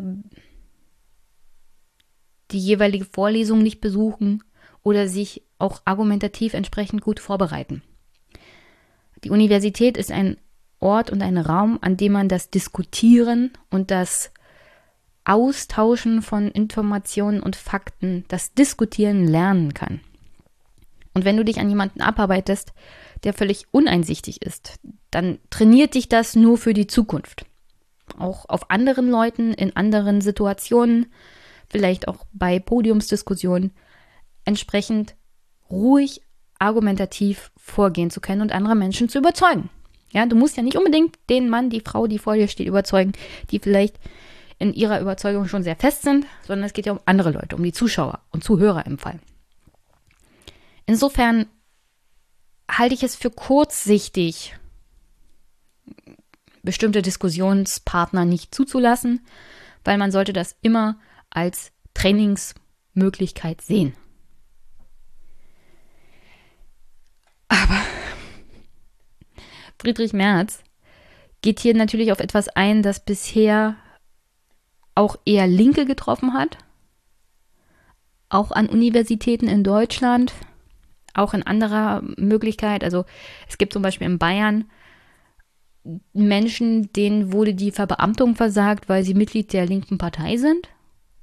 Und das kommt immer noch vor, ja. Ich glaube, letztes Jahr erst jemand nicht zum Lehrer verbeamtet, weil er in Bayern der linken Partei angehört. Insofern ist das mit dem Benutzen der eigenen Meinung und politischen Überzeugung gegen einen ein Problem der offenen Gesellschaft insoweit, dass man das auch in konservativen Kreisen und unter konservativen Regierungen nicht gerne zugelassen hat und nicht gerne zulässt. Und dass sie das jetzt natürlich selber trifft und damit können sie nicht umgehen, ist nur folgerichtig. Wie sollen sie das umgehen, damit lernen, wenn sie davon selber nie betroffen waren? Nichtsdestotrotz halte ich dieses Instrument grundsätzlich für falsch. Ob, ob das jetzt Konservative oder Linke anwenden oder wer auch immer. Die Meinung von Menschen irgendwie für falsch zu halten, ist eine Sache. Aber sie komplett aus dem Diskussionsraum zu verbannen, halte ich vor allem an Universitäten für falsch, weil wie gesagt, da ist ja Raum, in dem du das trainieren kannst. Und das ist auch der Raum, in dem man trainieren kann, trotzdem mit solchen Menschen, die man, mit denen man keine Inhalte teilt, trotzdem zusammenzuleben. Denn es ist nicht die Lösung, die andere Meinung oder Weltsicht von Menschen aus seinem eigenen Umfeld zu verbannen. Dann ist sie nicht weg. Und es ist eher wahrscheinlich, dass sich die Person, die man dann in die Verbannung sozusagen schickt, in ihrer Meinung bestätigt sieht, beziehungsweise sie verhärtet. Und dann eher so noch ins Extreme überschwappt. Das ist jetzt eher so ein kompliziertes Feld, natürlich. Ich kann nur sagen, Menschen grundsätzlich aus der eigenen Wahrnehmung zu verdrängen, beziehungsweise sie argumentativ gar nicht mehr zuzulassen, wird das Problem an sich nicht lösen und konnte eher dazu führen, dass das Argument in dunklen Kanälen oder die Meinung oder Überzeugung in dunklen Kanälen weiter vor sich hin köchelt und dann mit voller Wucht zurückkommt. Mal Beispiel Brexit. Man hat ja praktisch argumentativ gar nicht zugelassen, dass es die Möglichkeit geben könnte, dass Menschen sich mehrheitlich für den Brexit entscheiden. Welche Rolle jetzt Social Media etc. dabei gespielt haben, ist, ist eine ganz andere Frage. Nichtsdestotrotz gab es offensichtlich eine Vielzahl von Menschen, die dem Austritt aus der EU durchaus offen gegenüberstanden als Argument. Und keiner wollte sich damit überhaupt auseinandersetzen, weil es grundsätzlich falsch war. Auch die Wahlkämpfer sind ja mit der Haltung rangegangen. Also aus der EU auszutreten ist grundsätzlich falsch und wir überzeugen euch jetzt aber nicht damit, warum das grundsätzlich falsch ist, sondern es ist grundsätzlich falsch. Und wer das nicht weiß, ist dumm. So ungefähr ist man da rangegangen. Und damit gab es dann auch keine breite Auseinandersetzung mehr damit. Nicht auf eine Art und Weise, die man hätte einfangen können. Und so ging das Argument in die dunklen, dunklen Kanäle, köchelt da vor sich hin und das Ende vom Lied ist halt ein Brexit. Also insofern, es ist immer besser, sich mit Dingen auseinanderzusetzen, wenn sie im Licht der Öffentlichkeit sind, als in irgendwelchen Seitengassen im Schatten. Da sieht es nämlich keiner und da weiß niemand, was denn da kommt, wenn keiner hinguckt. Und übrigens, das macht Merz auch so beliebt. Diese Behauptung, dass er von sich oder die er von sich so aufstellt, dass er ja für diese angeblich offene Gesellschaft ist, die natürlich nicht wirklich offen ist, aber das mal dahingestellt. Aber er behauptet von sich, er ist für eine offene Gesellschaft, in der jeder halt diese freie Meinungsäußerung hat und in der es diese Cancel Culture, die er so nicht nennt, aber die er beschreibt, nicht gibt. Das ist das Bild, was Friedrich Merz ausgibt an die Wählerschaft unter anderem der CDU, die traditionelle Wählerschaft, die das tatsächlich als Gefahr sieht. Und das ist auch eins der wenigen Argumente, die für ihn spricht in den Augen von, der, von Teilen der CDU-Basis. Und das macht ihn überhaupt nur so stark. Insofern ist Friedrich Merz tatsächlich der dunkle Schatten in der Seitengasse. Und jeder, der ihn ignoriert hat, hat ihn stark gemacht. Und das nächste Kapitel, das mich dann tatsächlich mal aufgeregt hat, vor allem inhaltlich diesmal, war ein modernes Steuersystem. Ich lese mal vor. Zitat. Gleichwohl kann und muss unser Steuersystem grundlegend vereinfacht werden. Ich habe über viele Monate in der Steuerreformkommission der Stiftung Marktwirtschaft unter der Leitung des renommierten Direktors des Instituts für Steuerrecht an der Universität Köln, Professor Joachim Lang, mitgearbeitet. Die Vorschläge, die ich für richtig halte und denen der Gesetzgeber in den nächsten Wahlperioden des Deutschen Bundestags folgen sollte, sind. Erstmal Ende des Zitates, darauf gehe ich gleich ein. Ich möchte kurz etwas zu dieser Stiftung Marktwirtschaft sagen. Es ist eine andere Stiftung als die Initiative für neue soziale Marktwirtschaft. Das ist eine komplett andere Stiftung. Ich habe den ein oder anderen Newsletter dieser Stiftung mir jetzt schon mal zu Gemüte gezogen und neoliberal ist noch untertrieben. Aber was ich an dieser Stiftung wirklich interessant finde, ist der Vorstand. Denn der Vorstandsvorsitzende ist ein gewisser Professor Dr. Michael Eilfort. Herr Eilfort war von 2000 bis 2004 Leiter des Büros von Friedrich Merz, MdB, Erst in dessen Funktion als Vorsitzender des CDU-CSU-Bundestagsfraktion bis 2002 und danach für den stellvertretenden Unionsfraktionsvorsitzenden mit dem Arbeitsbereich Wirtschaft, Arbeit, Mittelstand, Finanzen und Haushalt. Also in der Zeit, in der Merz dann nicht mehr Fraktionsvorsitzender, sondern nur noch Stellvertreter war. Danach wurde Herr Professor Dr. Eilfort und zwar das seit 2004, der Vorsitzende Vorstand der Stiftung Marktwirtschaft. Also er ist praktisch von der CDU-Fraktion und dem Büro von Merz in diese Stiftung gegangen und sitzt da jetzt im Vorstand. Beziehungsweise ist der Vorstandsvorsitzende, der ehemalige Büroleiter von Friedrich Merz selber. Dass man dann natürlich in irgendeiner Kommission sitzt bei seinem ehemaligen Büroleiter, der jetzt in einer Stiftung mitarbeitet und da seine Ideen zum Thema Steuer verbreiten kann, ist dann auch keine große Überraschung mehr. Natürlich findet man entsprechende Experten, die die gleichen Inhalte teilen, was die Ideen zur Reform des Steuersystems angeht, wie man selber. Entsprechend der Stiftung auch. Aber das hat mich dann doch arg verwundert, dass der ehemalige Büroleiter halt so eine Stellung in einer Stiftung hat, die man in einem eigenen Buch zitiert als Quelle für die Seriosität der Steuervorschläge. Also wenn ein Politiker eine Stiftung zitiert, dann macht er ja das, weil wir Deutschen anscheinend der Meinung sind, dass Stiftungen was ganz Unabhängiges sind und super Tolles. Und wir nicht großartig nachfragen, weil Stiftung klingt immer so hochtrabend. Aber wenn diese Stiftung von deinem eigenen ehemaligen Untergebenen mitgeführt wird, dann hat dein Steuerpapier erheblich an Autorität gelitten.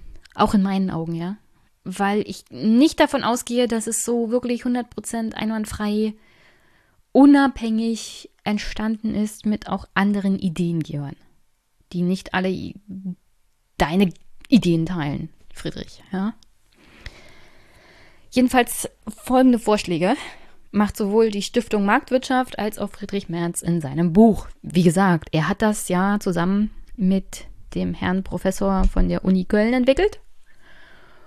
Und die haben dazu nochmal ein extra Papier rausgegeben. In seinem Buch zitiert er extra dieses Papier und diese Stiftung halt, um seinen Ideen noch Ausdruck zu verleihen. Aber wenn das alles in der gleichen Suppe gekocht wurde, ist das halt genau das, ein aufgewärmter Eintopf, der nicht unbedingt schmeckt. Zitat aus dem Buch. Das zukünftige Steuersystem muss sich in das internationale Steuerrecht einpassen, insbesondere in die bestehende Doppelbesteuerungsabkommen, zum Beispiel mit den USA. Ansonsten dro drohen kostspielige Konflikte mit den anderen Ländern und Wettbewerbsnachteile für deutsche Unternehmen. Die Unternehmenssteuern müssen so bemessen sein, dass sie da die Wettbewerbssituation unserer Unternehmen verbessern und ihre Bürokratielast verringern. Das zukünftige Steuersystem muss die Kommunen stärken, Anreize zu guten Standortbedingungen schaffen und den Kommunen eine verlässliche Einnahmebasis geben. Das Steuersystem muss die richtigen Impulse setzen für nachhaltiges wirtschaftliches Wachstum und die Schonung der Ressourcen. Es muss schließlich nachvollziehbar und berechenbar sein und Vertrauen schaffen für Investitionen und Konsum. Zum Thema Doppelbesteuerung. Es gibt Doppelbesteuerungsabkommen noch und nöcher. Ich weiß nicht ganz genau, worauf er hier hinaus will. Vielleicht, dass es keine Unternehmenssteuer in Deutschland gibt, während die gleichen Unternehmen schon Unternehmenssteuer in den USA bezahlen. Das ist aber in meinen Augen kein Problem der Doppelbesteuerung, sondern wenn Unternehmen weltweit aktiv sind, dann müssen sie, wo sie auch aktiv sind vor Ort, auch dortige Steuern zahlen, weil dortige Aktivität zur Entstehung von Steuern führen muss. Das nennt man dann Standortssteuer. Und nur wenn ein Unternehmen oder nur weil ein Unternehmen vielleicht an verschiedenen Orten tätig ist, heißt das nicht, dass das auch eine Doppelbesteuerung ist. Doppelbesteuerung ist, wenn tatsächlich auf den gleichen Sachverhalt mehrmals Steuer erhoben wird. Am gleichen Ort. Und dafür gibt es, wie gesagt, vor allem in der Europäischen Union auch genug Abkommen, um das zu verhindern. Auch weil der Wirtschaftsraum EU ganz andere Bedingungen herangibt, was die Besteuerung und die Entstehung von Steuern angeht, als vielleicht in anderen Wirtschafts- Märkten. Aber so eine Doppelbesteuerung weltweit gibt es an sich nicht. Und wenn ein Unternehmen sich darüber beschwert, dass sie Unternehmenssteuer sowohl in den USA als auch in Deutschland bezahlen müssen, ja, Pech gehabt. Dann seid halt nicht in den USA und in Deutschland tätig, sondern sucht euch nur einen Standort aus. Wenn ihr eine Fabrik in den USA habt und da Unternehmenssteuer zahlt und eine Fabrik in Deutschland und da Unternehmenssteuer zahlt, dann ist das keine Doppelbesteuerung, ja. Die Unternehmenssteuer, also das ist sein, das ist, glaube ich, sein Lieblingssteckenpferd, aber da ist er nicht der Einzige. Ähnliches habe ich ja in der Nullnummer von Brand aktuell schon angedeutet. Die CDU will unbedingt eine Reform der Unternehmenssteuer.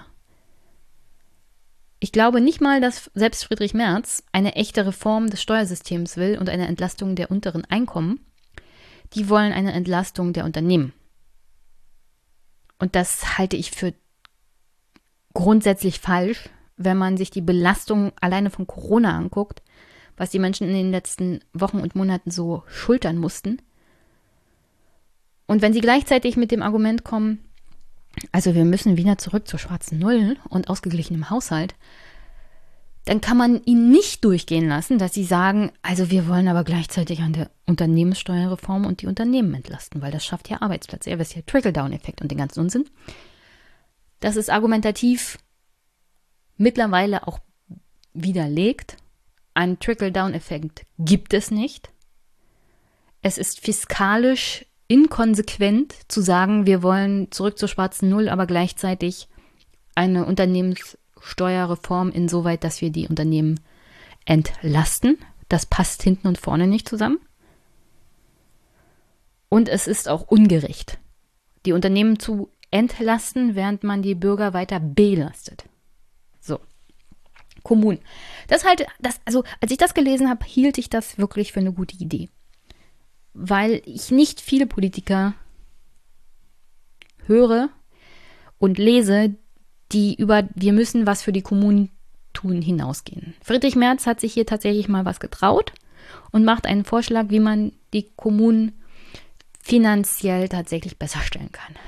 Ich halte das für Wahnsinn und Irrsinn, wie er es machen will, aber immerhin hat er eine Idee, ja, die über wir müssen da mal was machen hinausgeht. Und ja, nachvollziehbar und berechenbar. Ja, die Einkommenssteuerberechnung ist kompliziert.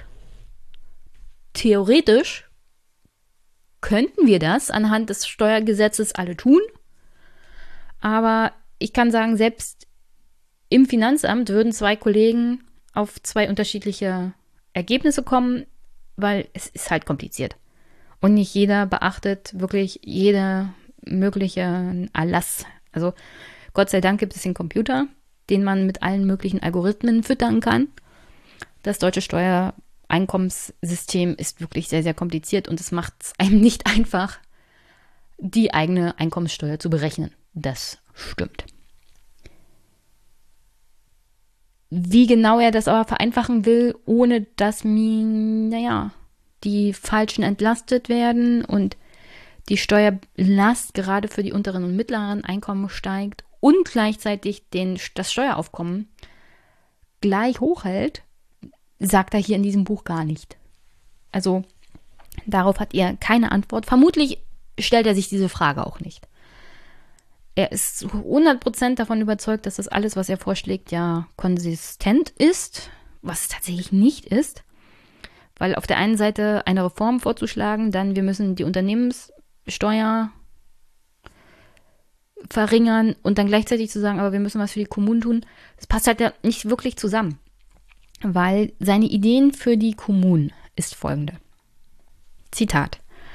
Als vierte Säule käme der heute schon bestehende Anteil an der Einkommenssteuer hinzu, der dann allerdings als kommunaler Anteil im Steuerbescheid offen angewiesen würde und auf den die Gemeinde auch einen Hebelsatz anwenden würde. Ich habe mich da mit Marco auch drüber unterhalten, das hört ihr gleich im Gespräch, deswegen will ich das hier nicht noch intensiv ausbreiten. Ich kann nur so viel sagen. Ich stelle mir das schwer kompliziert vor, das durchzuführen. Erstens auf der Seite des Finanzamtes, weil welchen kommunalen Anteil will denn Herr Schmerz hier? Also nicht mal das sagt er. Er will die Kommunen besser stellen, indem die Bürgerinnen und Bürger auf ihren Steuer, also die, die Steuern zahlen, in Form von Steuerbescheiden. Ich möchte an der Stelle sagen, unter anderem Arbeitnehmer zahlen ja auch Lohnsteuer.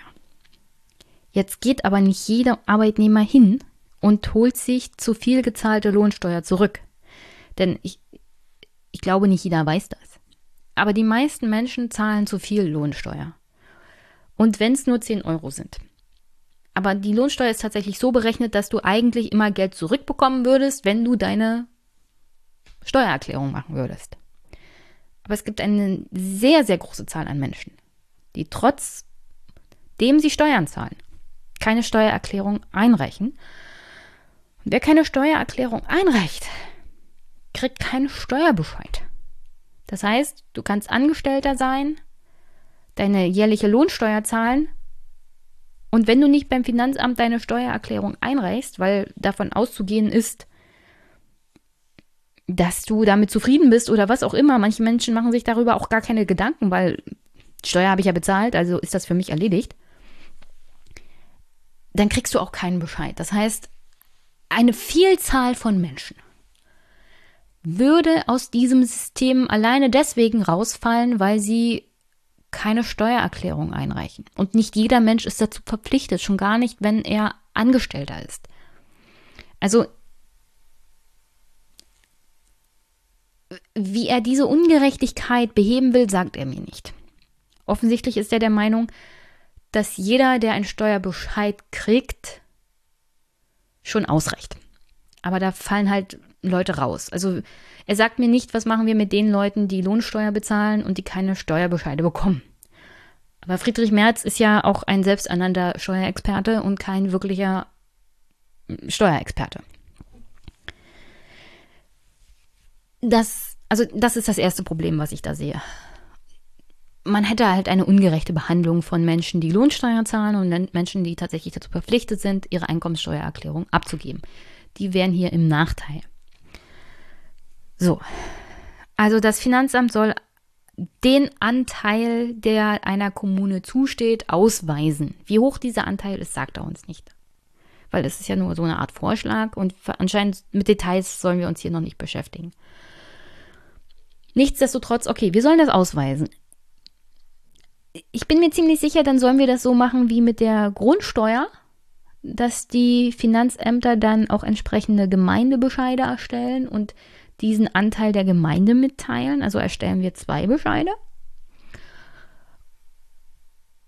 Schicken das der Gemeinde zu und die nimmt dann einen Hebesatz und schickt einen Steuerbescheid an den jeweiligen Bürger zu.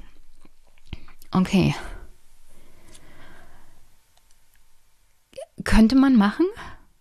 Ich sehe da einen großen, großen Konflikt mit den Gemeinden auf Herrn Merz zu kommen, aufgrund der Tatsache, dass sie das personell vermutlich aktuell gar nicht wuppen könnten. Weil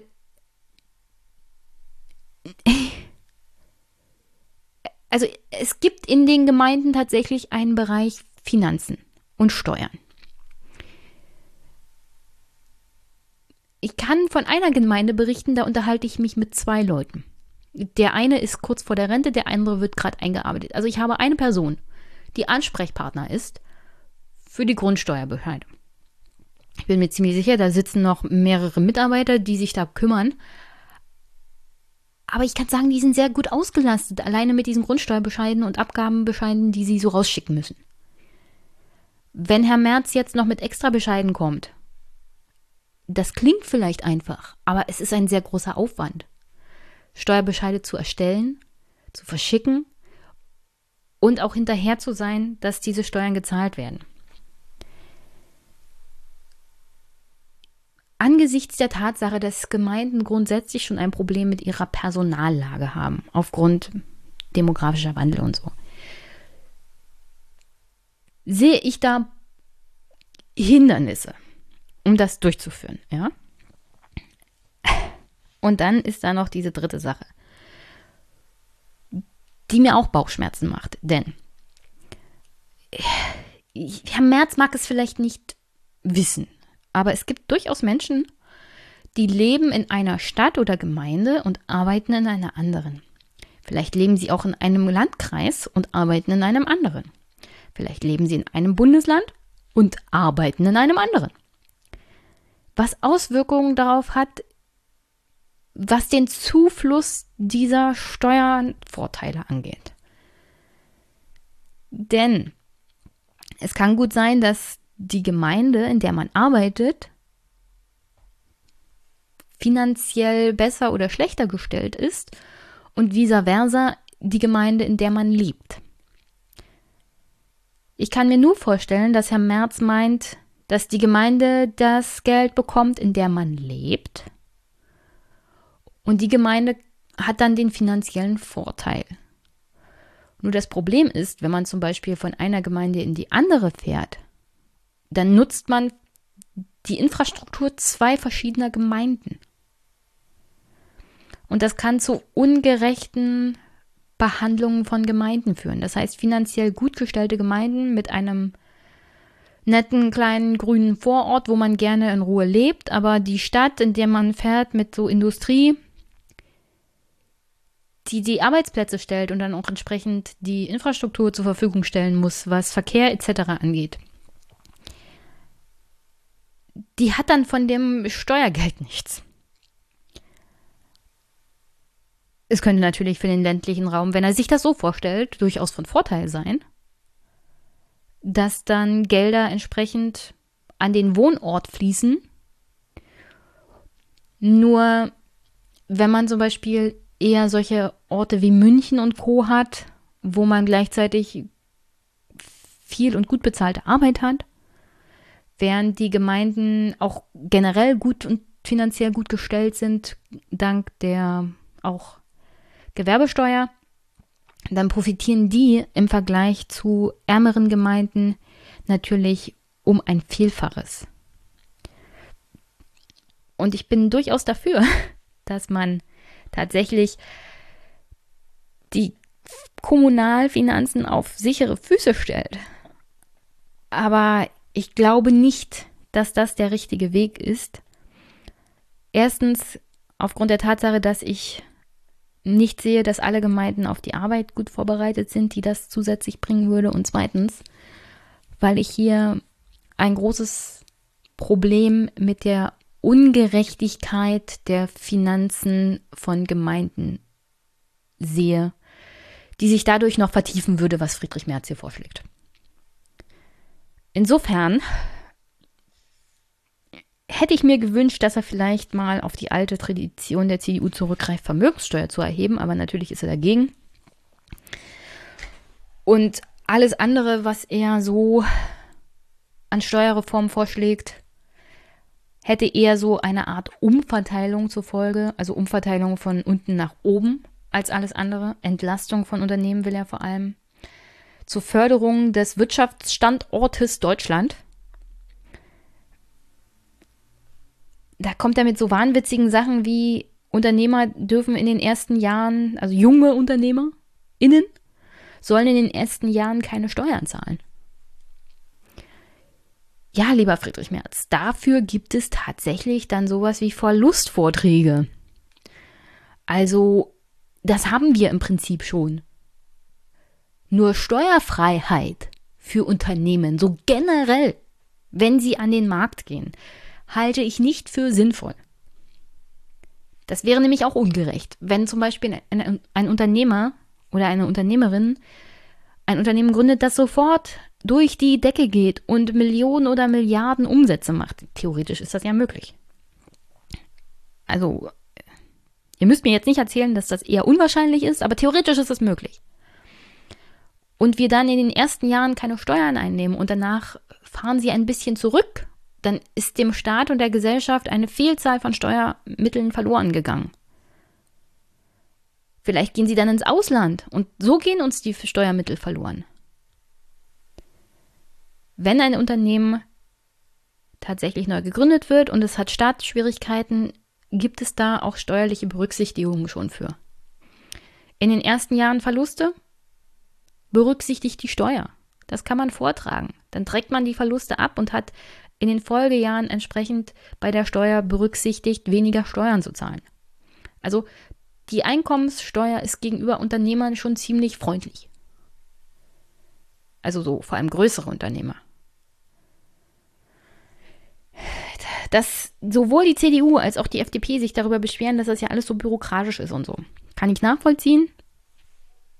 Auch ich halte das für sehr, sehr anstrengend. Als jemand, der selbstständig tätig ist und tatsächlich als Podcasterin nebenbei mittlerweile verpflichtet ist, eine Steuererklärung abzugeben, hielt das auch alles sehr. Also es war anstrengend, sagen wir es mal so. Und ich musste ja nur auf Arbeit rumrennen. Nichtsdestotrotz hat man das halt zu machen. Das ist auch ein Teil der Verantwortung, den man nicht gegen, also nicht nur gegenüber der, dem Staat und der Gesellschaft hat, wenn man hier auf die Infrastruktur zugreift. Unter anderem ja das Internet, das ich benutze, ist ja Teil meiner Infrastruktur, die mir zugutekommt. Klar, mein, meine Verbindung muss ich extra privatrecht, privatwirtschaftlich bezahlen. Nichtsdestotrotz ist der Staat bei der Herstellung dieser Infrastruktur auch immer drin gewesen. Und das war nicht nur alleine mein Verdienst, sondern das Verdienst von vielen, vielen Menschen, die über Jahrzehnte Steuern gezahlt haben und wo die Unternehmen dann auch staatlich subventioniert investiert haben. Insofern ist es nur gerechtfertigt, dass jeder registriert wird, der Steuern zu zahlen hat, dass man da auch entsprechend die Arbeit ma sich macht und auch wenn es sehr, sehr viel Papierkram ist und auch sehr, sehr anstrengend ist und man sich wünschen würde, dass es vielleicht einfacher wäre, einfacher bedeutet aus meiner Sicht, in der Regel gehen Steuern verloren. Und das geht dann der Gemeinschaft verloren. Und das kann nicht sein. Jeder, der sagt, ich will es einfacher haben, gibt Menschen die Möglichkeit, diese einfachen Wege auszunutzen und einen schmalen Fuß sich zu machen gegenüber seiner Steuerpflicht. Vielleicht bin ich da ein bisschen negativ, aber da ich das Hobby der Deutschen kenne, das Lieblingshobby, das da heißt Steuern sparen und jede Grauzone ausnutzen, die da nur geht. Und da ist noch nicht mal der Unternehmer gemeint, sondern wirklich jeder macht das. Habe ich halt nicht so viel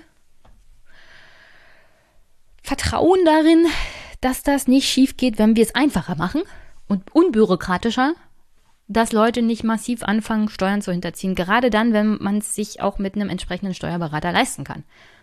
Also das mit dem Steuerhinterziehen im großen Maße trifft ja dann auch immer auf die vornehmlich zu, die am meisten Steuern bezahlen müssen. Und wenn man es einfacher macht, dann trifft es auf die als allererstes am besten. Deswegen, um Gottes Willen, Friedrich Merz. Wenn du Kanzler wirst, dann stellt hoffentlich die Grüne Partei einen Experten, was Finanzpolitik angeht. Oder Steuerrecht. Bitte nicht Robert Habeck. An dieser Stelle möchte ich dazu aufrufen, auch in Zukunft, nicht unbedingt jeden zum Minister zu machen, nur weil das Quorum es für die Partei hergibt. Also ich bin mir ziemlich sicher, irgendwo bei den Grünen unter anderem gibt es auch jemanden, der sich mit Steuerrecht auskennt. Bitte macht den doch zum Minister. Organisation eines Hauses kann man sich einarbeiten und Steuerrecht nicht. Deswegen wäre es ganz toll, wenn wir nicht irgendwelche Namen und Gesichter auf die Regierungsbank setzen, sondern Experten. Sonst hat man am Ende Leute wie Olaf Scholz, die vielleicht ganz nette Politiker sind mit den entsprechenden Lobbyverbindungen, aber die eine Politik machen werden, innerhalb ihres Hauses und gesetzestechnisch. Wo wir alle nur noch den Kopf über die Hände zusammenschlagen werden. Und für Friedrich Merz umso mehr. Denn vor seiner Steuerpolitik habe ich nicht mal Angst, die ist fernab von Gut und Böse. Und ich hoffe, dass sie nicht zum Tragen kommt. Weil nicht wirklich durchdacht. Nicht wirklich durchdacht.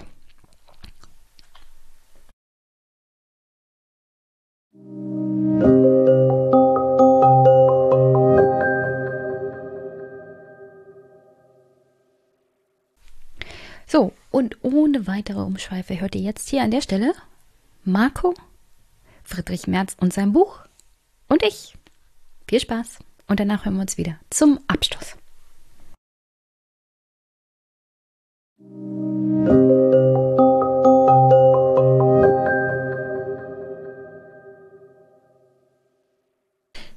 Guten Abend, Marco. Guten Abend, Jenny. Wir hatten uns ja mal vorgenommen, so eine Art Kooperation zu machen, jetzt wo wir in 2021 Superwahljahr haben und Bundestagswahl. Und das, da sind wir noch nicht so richtig in die Planung gegangen, weil mich würde ja immer mal deine Sichtweise auf die Wahlprogramme Richtung Wirtschaftspolitik interessieren. Aber dann habe ich festgestellt, du willst dieses Buch von Friedrich Merz lesen. Neue Zeit, neue Verantwortung, Demokratie und soziale Marktwirtschaft ja. im 21. Jahrhundert. Ja, so heißt das. Ja. Und ich wollte es eigentlich auch lesen, aber ich wollte nicht alleine leiden und hatte mir gedacht, Friedrich Merz kommt nie in meinen Podcast. Warum hast du es dir überhaupt auf deine Buchliste geholt? Ich wollte eigentlich mit ihm einen Podcast machen, aber er hatte keine Zeit für mich, hat er verlauten lassen. Ach, skandalös. Und, ähm, dann habe ich mir gedacht, naja, wenn, wenn einer keine Zeit hat, äh, dann äh, machen wir halt eine Buchbesprechung darüber. Also ähm, das ist dann, das wirkt auf manchen dann vielleicht wie Nachtreten, aber Nein. Ähm, ich muss ganz ehrlich sagen, er hätte sich ja äußern können. Ne? Also das wäre ihm frei. Ich habe hier just vorhin gelesen, dass er, der, der liebe Friedrich, einen Prozess verloren hat. Ja, die Tage war ja auf Twitter Team März als Hashtag ganz oben in den Charts. Und ich würde sagen, Team de Masi. das, ja, hat heute gewonnen. Hat ja, also man darf jetzt irgendwie. Ich habe ja nicht ganz verstanden, warum er da irgendwie geklagt hat, aber gut. Also Herr de Masi hatte Herrn Merz die, also diese ganze Sache um die Vergewaltigung in der Ehe, wofür ja Herr Merz damals, glaube ich, nicht gegengestimmt hatte im Deutschen Bundestag. Das hatte Herr de Masi nochmal schön auf Twitter verteilt. Und Herr Merz hat ihn da anscheinend wegen Falschaussage oder sowas angeklagt. Und das Gericht meinte, nö, nö, das, was Herr de Masi da geschrieben hat, das ist schon in Ordnung und von der Meinungsfreiheit gedeckt und keine üble Nachrede. Ja, ist ganz interessant. Da gibt es so eine schöne Ausrede für die, die damals mhm. ja nicht dafür gestimmt haben, dass das strafbar wird dass sie einfach sagen, ja, ja, wir wollten da eigentlich was anderes noch ja, dazu ja. haben und so und deswegen waren wir da dagegen. Lustigerweise, kurz vorher war Herr Merz beim Deutschlandfunk in einem längeren Gespräch, also der Deutschlandfunk, der Tag, da sind ja immer so eine Stunde mit einem Gast, da war Herr Merz und da wurde er auch auf das Thema Vergewaltigung in der Ehe angesprochen. Und da meinte er, naja, das war ja schon zu dem Zeitpunkt rechtlich strafbar. Wir haben das halt praktisch nur ergänzt. Ich habe nicht gegen die Strafbarkeit von Vergewaltigung in der Ehe gestimmt. Und so wie sich das darstellt, hat er es halt doch getan. Ja, ist halt Anwalt, ne? Ja, Muss er ja dazu sagen. Jurist. Jurist. Jurist. Ja. Es gibt ja Erfahrungsjuristen und Juristen. Hm. Aber Herr Merz ist Jurist. Und also ich muss ja dazu sagen, für mich ist Friedrich Merz ja auch persönlich irgendwie eine sehr wichtige Person. Das ist ja der Letzte, der noch sagt, was ist in diesem Land. Ach so. Ja, so, so, so habe ich das äh, immer gelesen, dass er derjenige sei, der noch offen spricht. Du nicht? Ich weiß nicht, so wenn ich sein Buch Revue passieren lasse, spricht er sehr offen nichts aus. Deswegen erwähne ich das. Ne? also ich habe das so oft gelesen, dass Friedrich Merz der Letzte ist, der noch Klartext mhm. spricht und der den Leuten noch sagt, wie er sagt, Sachen was Sache sind. ist, genau. Ja, der sagt, was Sache ist. Und das, mit, der, mit der Erwartung bin ich auch an dieses Buch rangegangen, muss ich sagen. Und ich war erstaunt. Ich war wirklich erstaunt, wie wenig das der Fall ist. Jetzt, wo du es erwähnst, ja. es gibt ein Thema, was er ja immer wieder mal aufgreift, Aha. Generationenvertrag und Rente und sowas alles. Aktiensprache. Also alles, ja. was er an politischen Themen als Problembeschreibung macht in diesem Buch. Mhm. Jetzt mal als Spoiler vorneweg. Bei jedem Thema kommt er nicht dazu zu sagen, na, wie würdest du es denn lösen? Ja, also er beschreibt ein Problem aber er sagt nicht, was er genau machen würde, um das Problem zu lösen, sondern beschreibt nur das Problem. Und das geht mir so auf die Nerven am Ende. Er, er sagt ja schon, was er will. Also, wenn man so ein, ne, es gibt ja viele Leute, die so in Flow denken und äh, da würde man dann sagen, also er macht zwei, drei Seiten Beschreibung des Problems, was er da sieht und dann als zwei Seiten, so, so lösen wir das. So, so muss es sein. Und dann kommt das nächste. Zwei, drei Seiten. Ganz oft hat er es nicht gesagt. Ja, nicht, nicht so, dass man sagen könnte, aha, das ist also der Weg dorthin, sondern er sagt dann nur, wo er quasi landen will, aber nicht, wie das so ein bisschen gehen soll. Er, vielleicht vorweg, er hat sich da bei seiner Buchvorstellung dazu geäußert, wie dieses Buch entstanden ist und auch, auch das fand ich schon sehr spannend. Er hatte nämlich wegen Corona etwas mehr Zeit als gedacht und dann hat er sich das einfach mal so alles aufgeschrieben. Mhm. Ich verfluche Zwei, drei Monaten den Coronavirus hiermit noch mehr als gewöhnlich. Naja, aber ist doch interessant, so ein Buch mal in zwei, drei Monaten da so hinzuschreiben. Also, ich würde das nicht hinkriegen. Ich spoiler jetzt nochmal. Ich habe das ja bei Instagram und Twitter geteilt, dass ich dieses Buch lese und dass ich leide beim Lesen. Und Ole Nymon, den kennst du sicher aus, auch von dem Podcast Wohlstand für alle. Der hat dann zu diesem Buch gesagt, das ist, als hätten irgendwelche JU-Anhänger von Friedrich Merz das aus verschiedenen Reden zusammengewürfelt. Und so fühlt es sich auch hin und wieder mal in diesen Kapiteln an. Also manchmal denkst du dir, verschiedene Absätze wurden von verschiedenen Personen geschrieben oder aus verschiedenen Zeitabschnitten zusammengewürfelt.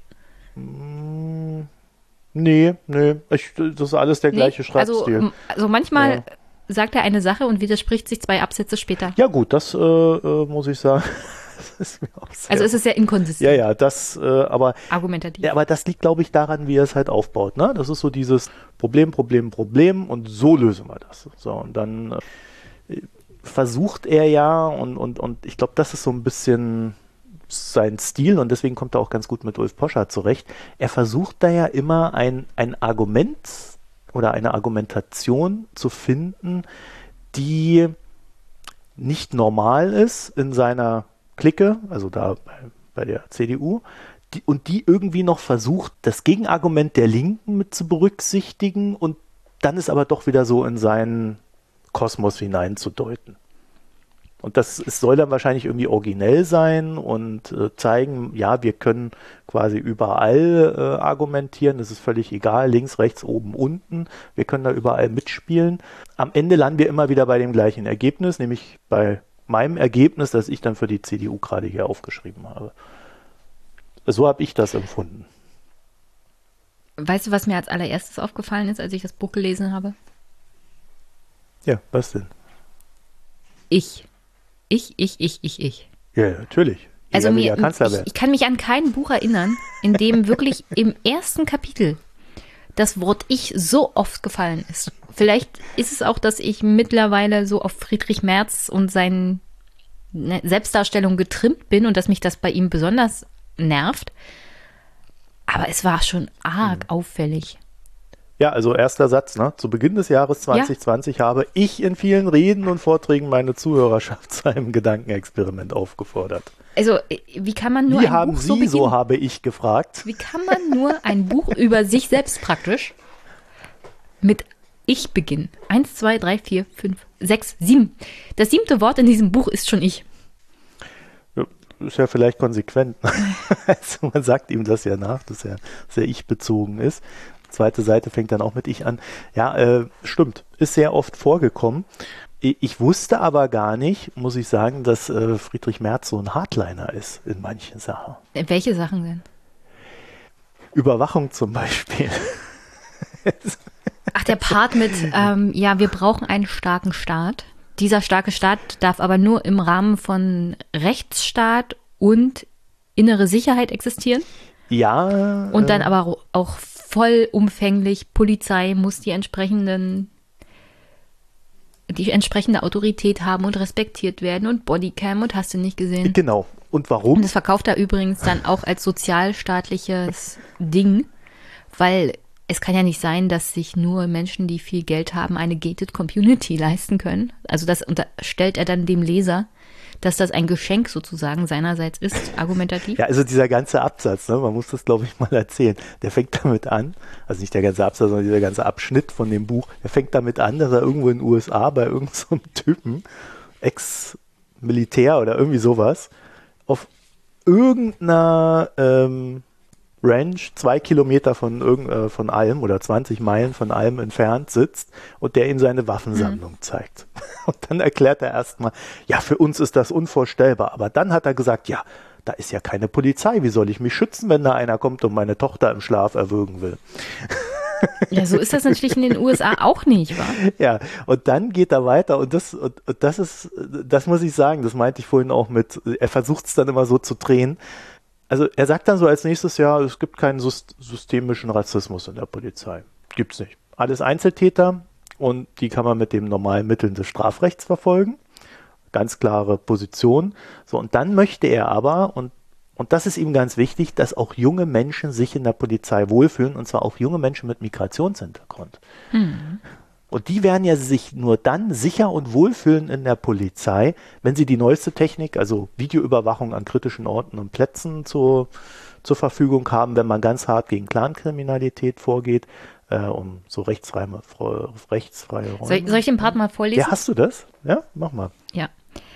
Wir werden in Zukunft nur dann junge Menschen, Männer wie Frauen, also danke, dass Merz an Frauen in der Polizei denkt, auch solche mit Migrationshintergrund finden, die bereit sind, bei der Polizei und anderen Sicherheitsbehörden Dienst zu tun, wenn die politischen Vertreter unserer Gesellschaft ihnen vertrauen und sie bei der oftmals schwierigen Arbeit unterstützen. Also Friedrich Merz will das machen, was Seehofer macht. Unsere Polizei hat kein systematisches Problem. Da komme ich so und so immer mit dem Argument, der Fisch fängt vom Kopf her an zu stinken. Ich glaube, es gibt auch in der Führungsebene einen systematischen Rassismus, womit sich die Führungspositionen nicht gerne auseinandersetzen wollen, auch die Politiker und Innenminister nicht. Aber Friedrich Merz will das Problem auch nicht angehen. Er will Vertrauen in die Polizei und die macht schon ihre Arbeit richtig und man muss hinter ihnen stehen. Dann kommen auch genug Leute zur Polizei.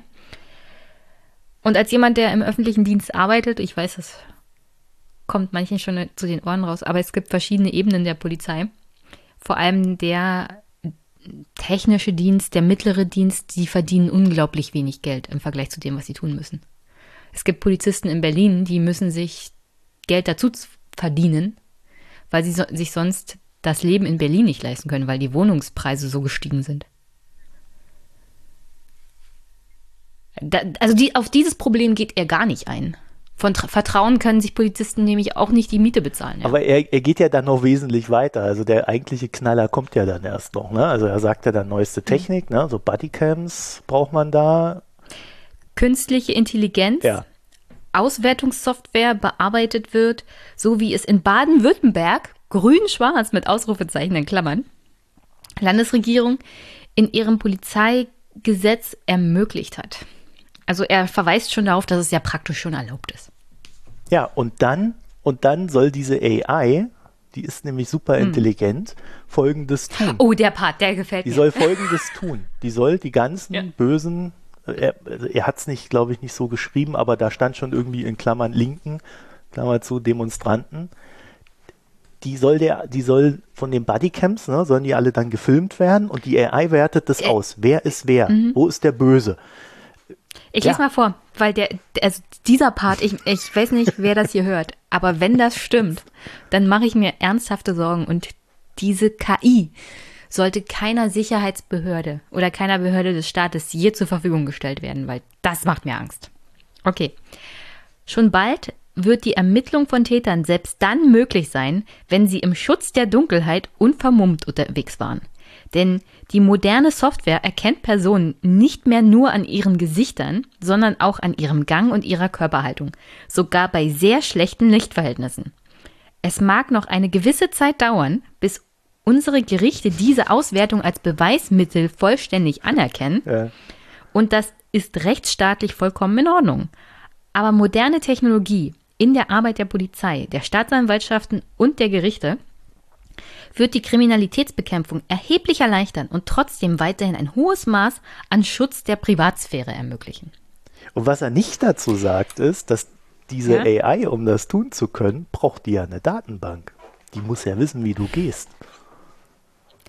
Ich möchte an der Stelle auch nochmal erwähnen, dass unter anderem Amazon Software oder ähm, Cloud-Möglichkeiten der amerikanischen Polizei mittlerweile entzieht, die diese Gesichtserkennungssoftware hat, weil festgestellt wurde zunehmend auch, dass diese Software wohl rassistische Probleme hat. Der Algorithmus erkennt manchmal den Täter nicht, wenn er schwarze Hautfarbe hat oder andere ethnischen, anderen ethnischen Hintergrund, weil die Software mit hauptsächlich weißen Menschen programmiert wurde, sodass sie bei Menschen mit anderem Ethnie oft fehlerhaft ist. Also es ist völlig irre, was er hier in Aussicht stellt. Ja, vor allen Dingen äh, in so einem Land wie Deutschland, das ja schon, wo die Leute ja schon Probleme haben oder wir auch historisch bedingt so manche mhm. Probleme haben, überhaupt äh, so eine Gesundheitsdatenbank, äh, wo wir da mit einem Chip da irgendwie drauf zugreifen können und so weiter aufzubauen. Da eine Datenbank aufbauen zu wollen, die dann auch den Gang jedes einzelnen Bundesbürgers erkennt, um dann auch automatisiert festzustellen, wenn er was Böses getan hat, das ist schon ja, also, äh, also ich muss sagen, wenn mich eins an diesem Buch überrascht hat, dann das. also, damit hätte ich nicht äh, gerechnet. Also ich habe das als irgendwie, ich weiß nicht, ich habe das irgendwie belustigend wahrgenommen. Weil ich mir keine technische Situation vorstellen kann, in der das absolut möglich ist und dass das ein Gericht anerkennt. Weil es jemanden an seinem Gang erkennen und dass das die AI auch dann hundertprozentig ohne Fehler und dass ein Gericht das anerkennt. Diese Situation kann ich mir nicht vorstellen. Naja, nur sollte uns ja nicht äh, daran, also die technische Schwierigkeit daran sollte uns nicht daran hindern, dass wir sofort dagegen sind, weil nicht, dass der das dann einführt und sagt, ja, das eh nicht. Na, ich bin absolut dagegen, aber ich, also Wahnsinn. Das ne? ist so fern jeglicher Realität, dass ich das einfach nicht ernst nehmen konnte. Ja, also in China ist schon ziemlich Aber um ehrlich möglich. zu sein, Friedrich Merz, Friedrich Merz ist da aber kein Hardcore-CDUler oder Konservativer. Es gibt eine Reihe von Leuten in der CDU-Fraktion auf den verschiedenen Ebenen, auch in den Ländern, die meinen, die Deutschen gehen ja viel zu vorsichtig bei dem Thema Datensicherheit um. Ja, wir sind da historisch einfach zu traditionell und sollten uns mal nicht so haben. Insofern ist Friedrich Merz da vielleicht die Spitze des Eisbergs, aber nichtsdestotrotz, der Eisberg ist ziemlich groß. Ja, und scheinbar meint er, das auch vertreten zu müssen ohne Not, hm. weil er halt äh, scheint da, äh, scheinbar glaubt, irgendjemanden äh, damit einen Gefallen zu tun oder irgendwelche Leute da abzuholen. Weil im Endeffekt hat er das Buch ja für seine Kandidatur jetzt geschrieben. ich denke mal hauptsächlich für den CDU-Parteitag jetzt erstmal und dann in der Folge natürlich auch für die potenzielle Kanzlerschaftskandidatur, wenn er dann soweit kommt. Also wenn diese Folge rauskommt, war noch nicht die, der CDU-Parteitag. Aber ich kann mir durchaus vorstellen, dass Friedrich Merz CDU-Vorsitzender wird. Was ich mir nicht vorstellen kann, ist, dass er Kanzlerkandidat wird. Tja, der Wort an Gottes Ohr. Also nach der Geschichte war ich dann zumindest überzeugt, dass ich ihn nicht als Kanzler haben möchte. Äh, das äh, also zur Not würde ich sogar die SPD wählen. äh, Hauptsache März wird es nicht. Ja, interessant. Also äh, das war äh, die große Überraschung des Buches, muss ich sagen. Ansonsten fand ich aber gelebte Langeweile. Also alle Positionen, die er so im Großen und Ganzen vertreten hat, waren ziemlich erwartbar. Oder hast du noch irgendeine Überraschung gefunden? Es ist erstaunlich, wie wenig ich mich aufregen konnte. Und das ist eigentlich ein Beleg dafür, dass dieses Buch absolut langweilig ist. Weil ich kann mich so gut wie über alles aufregen und empören und ablästern.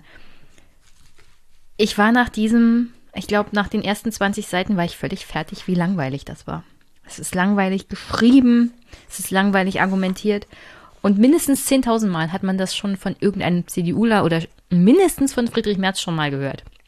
Ja, nur im Besser. Insofern. Ne? Also ich fand jetzt so die Argumentation. War es absolut zermürbend. Ja. sich durch diese 200 Seiten zu kämpfen. Ja. Und das war eigentlich eine Qual. Äh, ich, ich würde immer sagen, kein Buch ist irgendwie überflüssig. Aus, also, irgend, also irgendwas nimmt man immer mit, ja? Ich kann nicht sagen, dass ich aus diesem Buch irgendetwas mitnehme, außer die Tatsache, dass Friedrich Merz seine Steuerpolitik schwer überdenken sollte. Aber das ist noch ein ganz anderes Thema.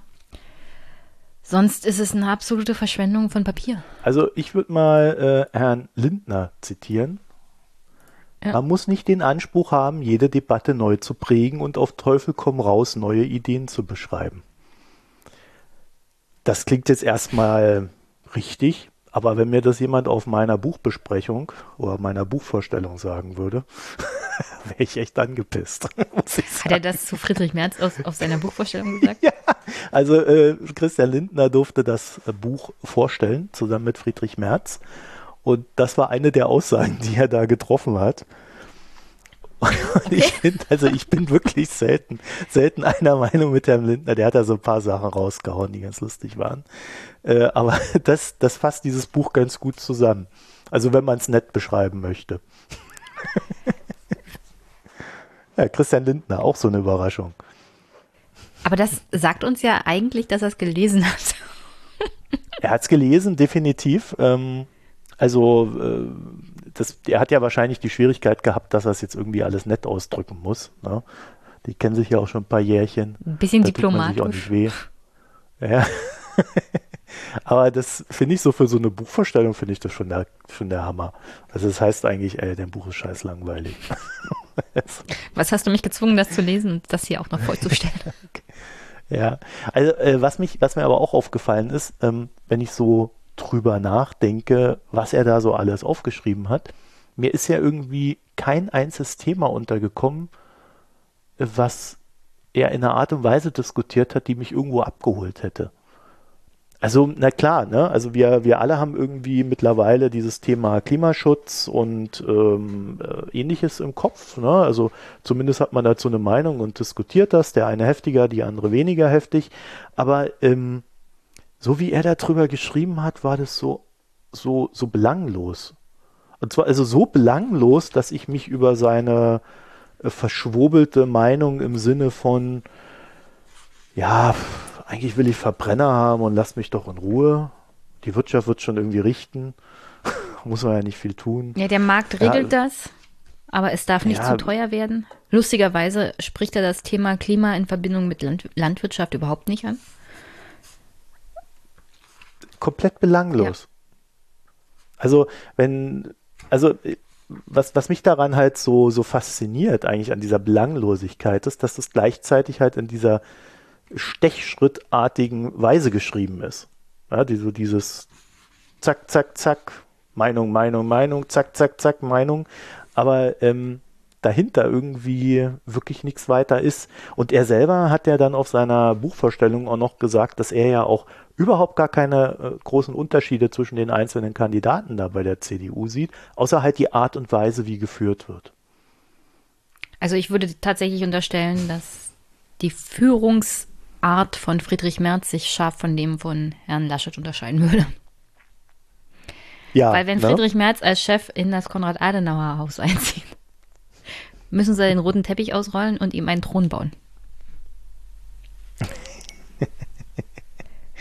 Ja, zumindest würde er einen anderen Stuhl haben wollen als Angela Merkel.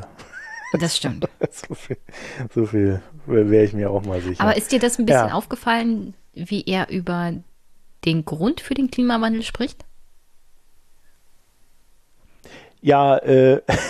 Also er versucht ein bisschen auch die Schwurbler ja. abzuholen. Also wir können ja darüber diskutieren, genau. ob Menschen überhaupt an dem Klimawandel schuld sind. Das Klima hat sich seit Jahrtausenden immer mal wieder geändert. Und dann übergeht halt er dieses so ganze Problem des menschengemachten mhm. Klimawandels, indem er sagt, wir haben jetzt halt den Klimawandel und wir müssen uns damit auseinandersetzen. Genau. Er ist ein bisschen also wie ein Der Beweis dessen ist, dass, der, dass, es, dass das Klima sich noch nie so schnell äh, verwandelt hat. Deswegen ist es klar, dass es der Mensch war. Das hat er ja schon klar gesagt. Ähm, aber äh, dieses, dieses Grundargument äh, ist immer nach allen Seiten ja. offen. Ne?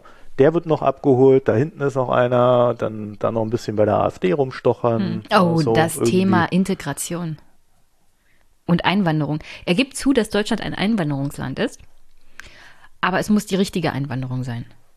Und dann gibt es ja, so. auch noch Sachen, mit denen sich dann der starke Staat auseinandersetzen muss, wie Probleme mit der zweiten, dritten, vierten Generation an Gastarbeiterkindern. So, so ungefähr gibt er das wieder wo es ja Probleme gibt, die als Problem nicht anerkannt werden, wo er dann die Grünen damit meint. Also ich glaube, er spricht sie direkt an. Die Grünen erkennen das Thema, das Thema als Problem nicht. Also ist alles ein bisschen komisch. Aber was wollte er denn bei, bei Integration machen? Irgendwas mit Bildung. Irgendwas mit, äh, man muss sich auch einbringen können oder wollen in die Gesellschaft. Und wer sich hier nicht an die Regeln hält, der muss die Konsequenzen tragen. So in die Richtung geht das. Ja, also völlig, was heißt das? Ja, ja also ich, ich, ich, das Problem ist, ich war da wirklich so gelangweilt von diesem Argument, dass ich, ich, ich konnte mich selbst da nicht mehr aufregen. Wozu denn auch? Ja. Weißt du, wie da, äh, äh, äh, es gab so eine Person, die hat ja irgendwie, hat er sie einmal erwähnt? Ich weiß es nicht. Ich habe das Gefühl, er hat sie eigentlich nie erwähnt, selbst wenn er es äh, äh, hätte tun können und sollen. Also der Elefant im Raum. Angela? Angela. Nee, also die wird nicht so, erwähnt, wa? Ja, die, er hat sich so gewunden. Die Kanzlerin hat er, glaube ich, einmal geschrieben. Äh, er hat irgendwie, so wie Obama mit Donald Trump lange Zeit, ne? hat ja auch nicht äh, Donald Trump gesagt, sondern Präsident, mhm. der aktuelle Präsident oder sowas. Und es, es, war ab einem gewissen Punkt war es schon ziemlich affig, muss ich sagen, weil ja, also ich meine, er, er versucht dann halt irgendwie ja was auch was anderes darzustellen als Merkel und muss dann aber auch erklären, naja, was die CDU da macht, ist natürlich toll. also er kann ja nicht schreiben, dass die CDU Scheiße baut. So, und deswegen muss er dann irgendwie so rumlavieren. Und ähm, einer dieser Effekte dieses Rumlavierens ist, ähm, dass er halt Merkel nicht nennt. Das heißt immer, wenn was Positives ist, hat jetzt die CDU gemacht. Mhm. Ähm, und wenn was Verbesserungswürdiges ist, dann hat sich der Friedrich ausgedacht. Ja, er bereut auch immer, also er ist immer sehr traurig darüber, dass die CDU es nicht geschafft hat, unter anderem auch seine Reformvorschläge wie die Steuer auf den Bierdeckel oder andere Reformvorschläge, die er ja damals noch gemacht hat, dass das nie aufgegriffen wurde. Und deswegen haben wir jetzt so große Probleme, unter anderem mit dem Generationsvertrag und der Rente und dem Babyboomern. Und das muss jetzt alles angegangen werden. Aber im Großen und Ganzen jammert er immer darüber rum, dass diese ganzen tollen Reformvorschläge, die ja schon damals da waren, als er noch jemand war in der CDU, dass das nie umgesetzt wurde. Aber er hat sich vom Bierdeckel verabschiedet. Er hat nochmal so klargestellt, wie er das eigentlich alles meinte und wie missverstanden ja, ja. er sich fühlte. Hat dann irgendwie gesagt, ja, der Bierdeckel, das ist jetzt nicht mehr das, äh, was man machen kann und sollte. Auch wenn ich natürlich immer noch dafür stehe. Er will aber und dann hat er erstmal seitenlang betont, ja. was er jetzt alles Tolles in irgendwelchen äh, Arbeitskreisen und sonst noch was mit Steuer schon die ganzen Jahre gemacht hat. Also weiterhin total super kompetent in dieser Angelegenheit ist. So, Jenny, da hast du doch bestimmt eine Meinung zu, ne? Ein moderner Steuerstaat. Als ich mit diesem Kapitel mhm. fertig war, habe ich mir gewünscht, dass er doch bitte bei dem Bierdeckel geblieben wäre. So grausig ist das, was er sich da alles vorstellt. Ja, die einzig wichtige Frage ist doch, ob du dir jetzt schon mal ein paar Aktien gekauft hast, um deine Rente zu sichern. Na, ich muss mir ja keine Sorgen machen. Wie du weißt, will Friedrich Merz Menschen wie mich, also Beamte, nicht in ein System zwingen, in dem sie in einen allgemeinen Rententopf einzahlen. Das heißt, meine Pension ist sicher, wenn Friedrich Merz Kanzler Warum wird. Warum hat der das eigentlich so betont? Ja, er hat das so betont. Ich habe hier den Warum? Part sogar. Warte mal, ich suche es mal raus. Ich habe es ja. mir markiert. Weil ich erst dachte, uh, Friedrich Merz will also eine allgemeine Rente für alle. Und dann habe ich das nochmal gelesen, weil ich dachte, das passt so inhaltlich überhaupt nicht zu Friedrich Merz. Und siehe da, ich hatte mich verlesen. Ich lese mal vor. Also stellt euch mal vor, wie er beschreibt, dass das aktuelle Rentensystem sehr, sehr schlecht ist. Es macht daher aus meiner Sicht keinen Sinn, noch mehr Versicherte in dieses System zu zwingen, etwa Beamte, selbstständige Einkommensbezieher oberhalb der Pflichtversicherungsgrenze bis hin zu den Abgeordneten. Das heißt, Friedrich Merz will definitiv keine, kein allgemeines Rentensystem, in das alle einzahlen, sondern er will es so beibehalten, wie es aktuell ist. Weswegen ich keine Aktien kaufen muss, weil ich verbeamtet bin und eine Pension bekomme. Das heißt, nur ich muss die Aktien kaufen. Ja. Hast du denn keine Aktien? Ja, ich glaube, du hast Aktien. Ja, dazu äußere ich mich ja prinzipiell nicht. Aber wenn ich keine hätte, müsste ich welche kaufen. Mhm. Äh, wenn ich welche habe, habe ich ja alles richtig gemacht. Aber da widerspricht sich Friedrich Merz ein wenig mit der CDU. Unter anderem Kreise der Jungen Union von Tillmann Kuban sind auf dem Trip, dass es tatsächlich so eine allgemeine Rentenversicherung gibt, in dem dann auch Beamte einzahlen und Abgeordnete wo du dir dann trotzdem privatversicherungsmäßig auch als Mitarbeiter und Beamter des Staates vorsorglich selber was für die Rente beiseite legen sollst und dann eine Rente mit 70 sozusagen. Und das kannst du ja bei Beamten sogar rechtlich mit einer Gesetzgebung machen. Also wenn du Landesbeamter bist, dann muss ja bloß das Parlament das gesetzlich festschreiben im Beamtengesetz und dann gibt es Rente ab 70 für Beamte. Also würde ich natürlich der CDU niemals raten. Es gibt einen Haufen Beamte und Interessengruppen von Beamten, die da Sturm laufen würden.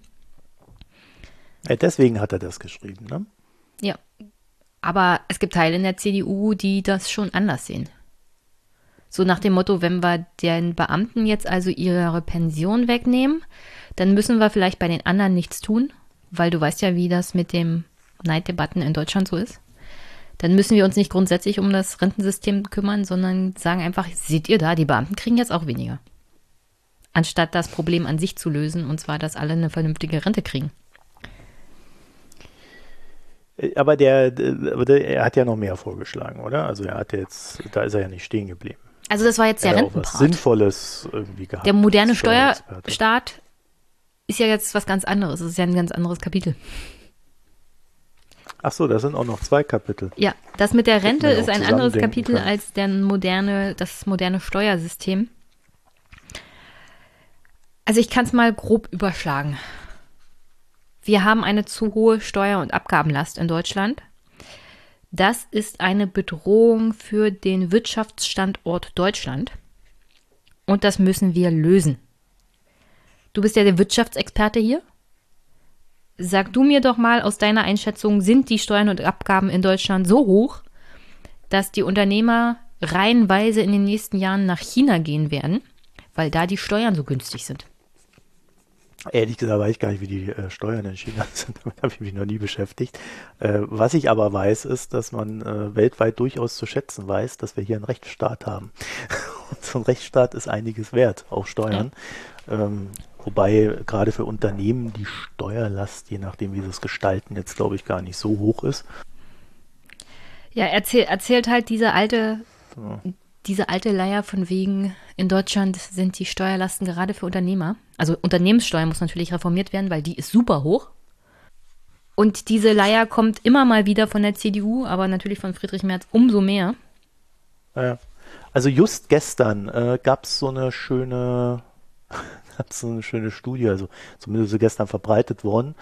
Äh, ich glaube, HSBC war das. Die haben gesagt, ähm, diese ganzen nordeuropäischen mhm. Staaten, denen geht's super, die müssen auch gar nicht so viel Schulden machen, weil die haben ja so hohe Abgaben, dass sie sich das alles leisten können, jetzt den Leuten zu helfen. Ja, ungefähr so will Friedrich Merz das auch haben. Will er? Ja, es, also es soll so eine Art kapitalgedeckten Staatsfonds geben, in dem alle Arbeitnehmer und Selbstständige etc. einzahlen. Und die sollen natürlich dann noch nebenbei Aktienpakete kaufen. Wie das alles funktionieren soll mit dem Niedriglohnsektor, sagt er mir aber in diesem Buch nicht.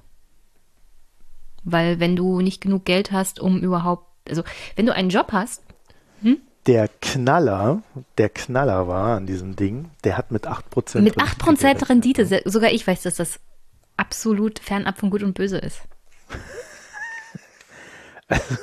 Also wir befinden uns ja in einer Niedrigzinsphase momentan. Ja. Das heißt, es gibt teilweise negative Zinsen und wenn du, also ich habe so eine so eine alte Direktversicherung für meine Rente und die zahle ich monatlich ein und da habe ich einen Garantiezins von 3,5 Prozent.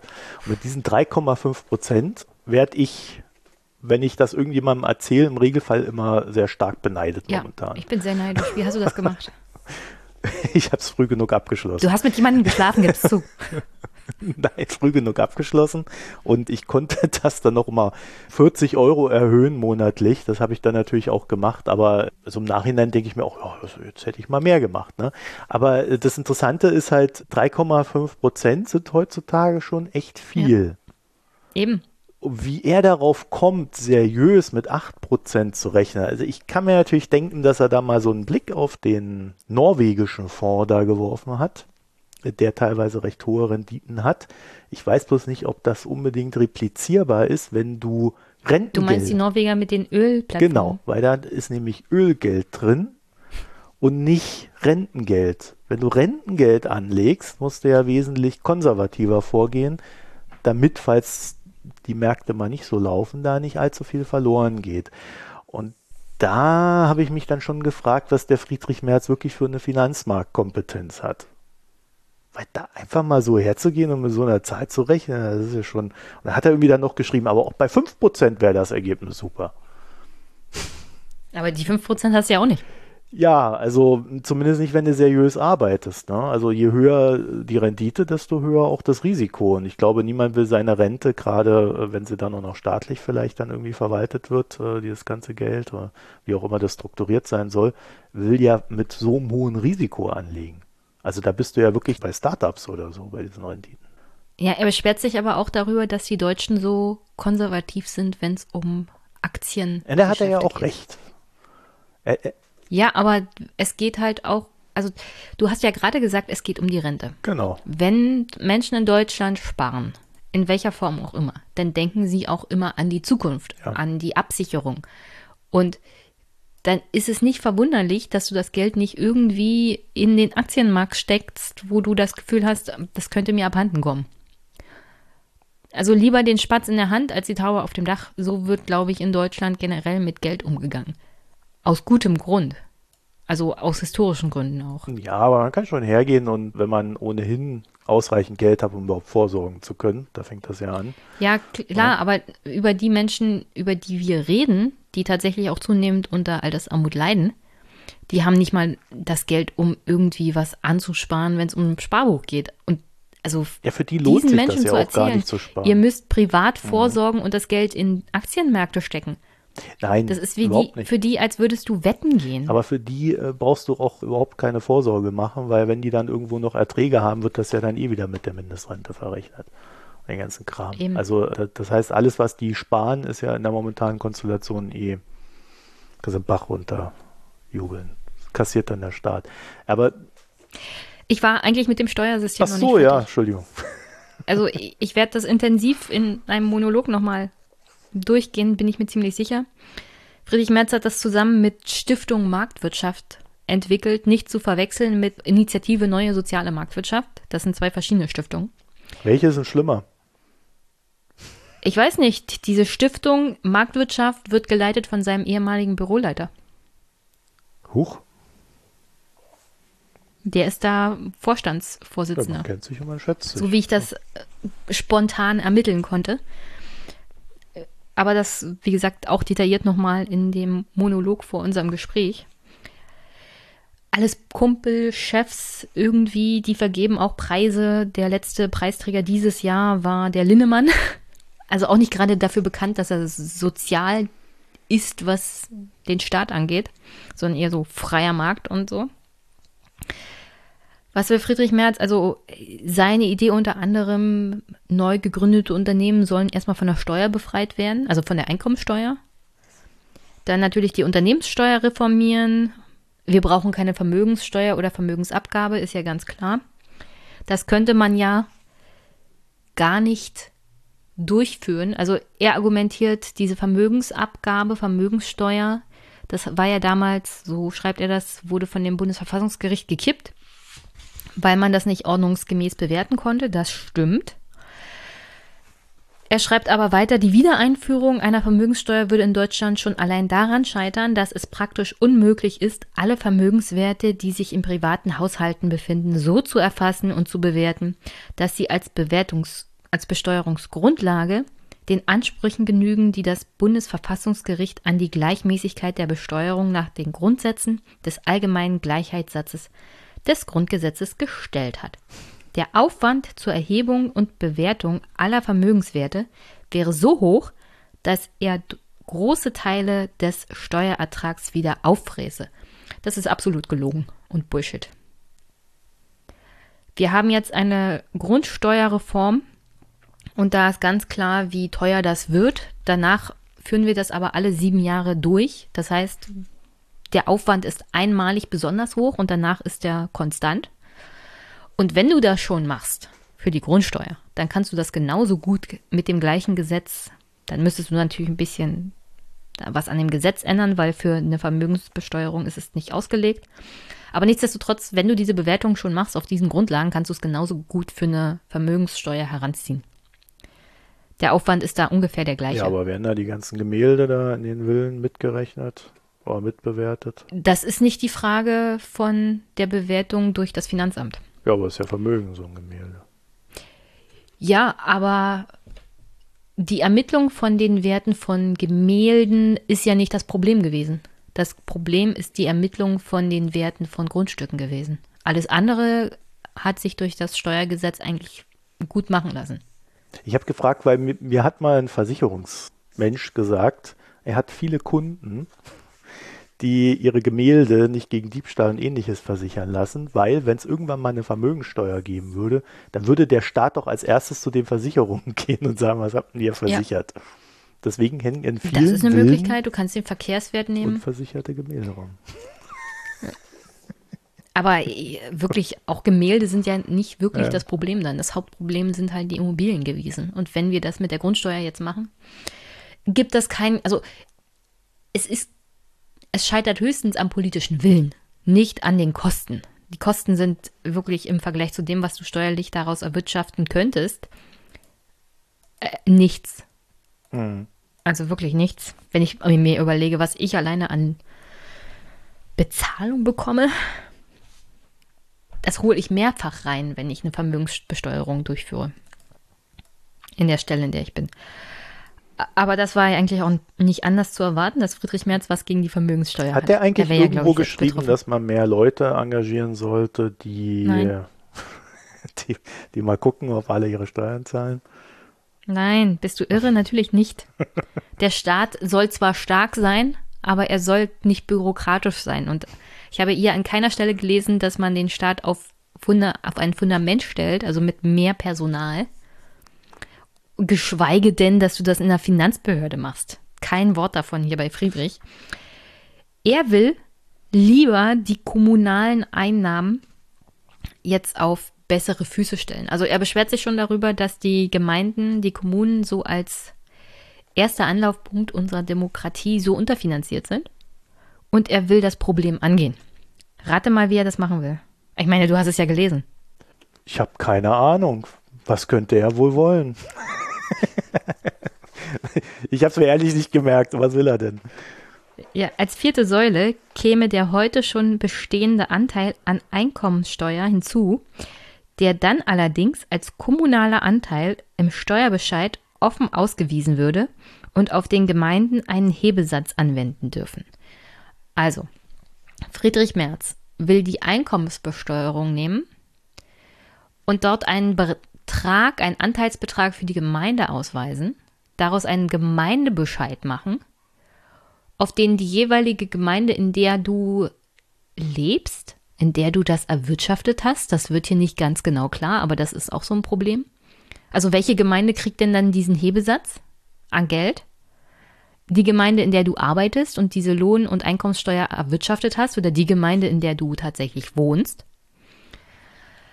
Und die Gemeinde soll dann Der Gemeinde soll dann bekannt gegeben werden, wie groß ihr Anteil an der Einkommenssteuer ist. Mhm. Und diese Gemeinde soll dann einen Bescheid erstellen und Geld einnehmen, anteilig von deiner Einkommenssteuer. Also erstmal ist das eine weitere Steuer. Ja, ist das eine zusätzliche oder? also das wäre eine zusätzliche Steuer, weil die Gemeinde kriegt einen Anteil zugewiesen, auf den sie einen Hebesatz macht. Okay, aber ich muss nicht mehr Steuern Unabhängig zahlen. von der Gemeinde könnte das tatsächlich zu einer Steuer, äh, also, also ich kann mir das nur so vorstellen, weil der Bund und die Länder geben nicht gerne Geld her, dass das eine zusätzliche Steuer wäre. Also klingt ja erstmal so, als ob er das Geld anders aufteilen will, was da ist. Ja klar, aber das kannst du auch so machen, ohne diese Kompli mhm. Komplexität, weil wir sind jetzt hier auf der Ebene der Gemeinden. Wer genau in der Gemeinde soll das denn tun? Also da kommt mir oft der Gedanke, dass Friedrich Merz nicht weiß, wie die Realität von Verwaltungsstrukturen in den Kommunen aussieht. Ja, woher soll er die denn kennen? Wenn er Kanzler werden will, sollte er wenigstens wissen, wie das funktioniert. Ja, aber der ist doch das bei würde gar nicht gewesen und nicht irgendwo. Abgesehen davon, dass die, abgesehen davon, dass die Finanzämter diese zusätzliche Arbeit wuppen müssten, mhm. den Gemeinden dann ihren Heb also ihren Anteil mitteilen müssten, müsste die Gemeinde eine Vielzahl von Steuerbescheiden rausschicken. Also ich, ich bin tagtäglich damit beschäftigt, mich mit den Gemeinden wegen der Grundsteuer auseinanderzusetzen, die sind schon damit überfordert. Weißt du, wie viele Leute in den Gemeinden für die Grundsteuer zuständig sind? Die müssten noch und nöcher Leute anstellen, um diese Bescheide alle rauszuschicken und das einzutreiben. Die wüssten gar nicht mehr, wo oben und unten ist bei dem Aufwand, den, der da gemacht werden müsste. Friedrich Merz stellt sich das so einfach vor. Weil wenn du es ausweist, wenn die Gemeinde darauf einen Hebesatz machen muss, dann musst du ja jede Gemeinde darüber einzeln informieren. Und die muss dann selber den Bescheid rausgeben, weil das so gerechtlich eigentlich geregelt ist dann. Weil das ja eine Gemeindesteuer dann wäre. Ja, dann wird das halt irgendwie anders gemacht. Also wenn er das Geld anders verteilen möchte, dann kann er nicht mit einem Ach, ja. Wir weisen in der, im Einkommenssteuerbescheid einen extra Hebe, ein, eine extra Steuergrundlage aus und die Gemeinde erhebt dann einen Hebesatz also ich weiß nicht, wie er sich das genau vorstellt. Wenn er das Geld nur umverteilen will, dann soll er das bitte über die Finanzströme machen und über die Änderung der Finanzverfassung im Grundgesetz. Aber nicht so. Ja, ich glaube, die wollen das so machen, weil sie dann äh, nicht ans föderale System ran müssen, was ja immer ganz spezielle Verhandlungen sind. Ja, aber das ist wirklich, also das passt hinten und vorne nicht zusammen. Also die Abgabenordnung gibt das nicht her, weil die Arbeit von Landesbehörden, also Finanzämtern und dem, was die Gemeinde macht, absolut getrennt sind.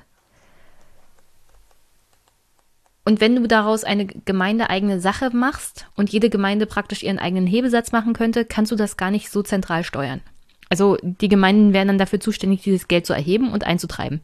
Und wie gesagt, das ist fernab von Gut und Böse, was das für Aufwände nach sich zieht, mal abgesehen davon, dass es das Personal nicht Dafür hat. fordert er ja einen Gesetzesfolgecheck Generationengerechtigkeit.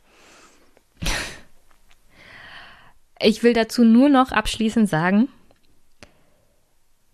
dass ich mir da auch ein paar Probleme vorstellen kann, was die Gerechtigkeit angeht, weil das mhm. natürlich den Gemeinden absolut zugutekommt, die, die finanziell mehr Einwohner, besser gestellte Einwohner, mehr Unternehmen etc. Ja, haben. Also da viel. kommt die Frage ja. hinzu, wer genau bestimmt, welche Gemeinde jetzt hier betroffen ist. Soll es an die Gemeinde gehen, wo der Arbeitsplatz ist oder da, wo du wohnst? Aber mal unabhängig von diesem ganzen Kram, führt das, würde das denn wirklich dazu führen, dass die Gemeinden finanziell besser gestellt sind? Na, wie gesagt, das habe ich ja gerade ja, ausgedrückt. Also, Absolut nicht. Ja. Das kommt dann dazu, dass die Gemeinden, die jetzt finanziell gut gestellt sind, noch besser gestellt werden. Ja. Hat er denn noch was in Sachen Steuern vorgeschlagen, was sinnvoll ist? Äh, also das, äh, ich habe hier nur permanent what, what und was, wie bitte, an die Seite geschrieben. Ich bin über die Sache mit der Gemeinde nicht hinweggekommen, um ehrlich zu sein. Ach ja. Also ich habe mir permanent die, also wie, wie, wie?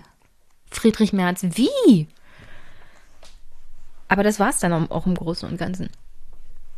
Tja, ja, er hat ja. Also er will irgendwie das Besteuerungssystem ähm, auch auf Substanz, also eine Substanzsteuer legt er natürlich, lehnt er natürlich absolut ab. Aber im Großen und Ganzen ist das eine, ein sehr kurzes Kapitel dafür, dass er einen modernen Steuerstaat haben möchte. Mhm.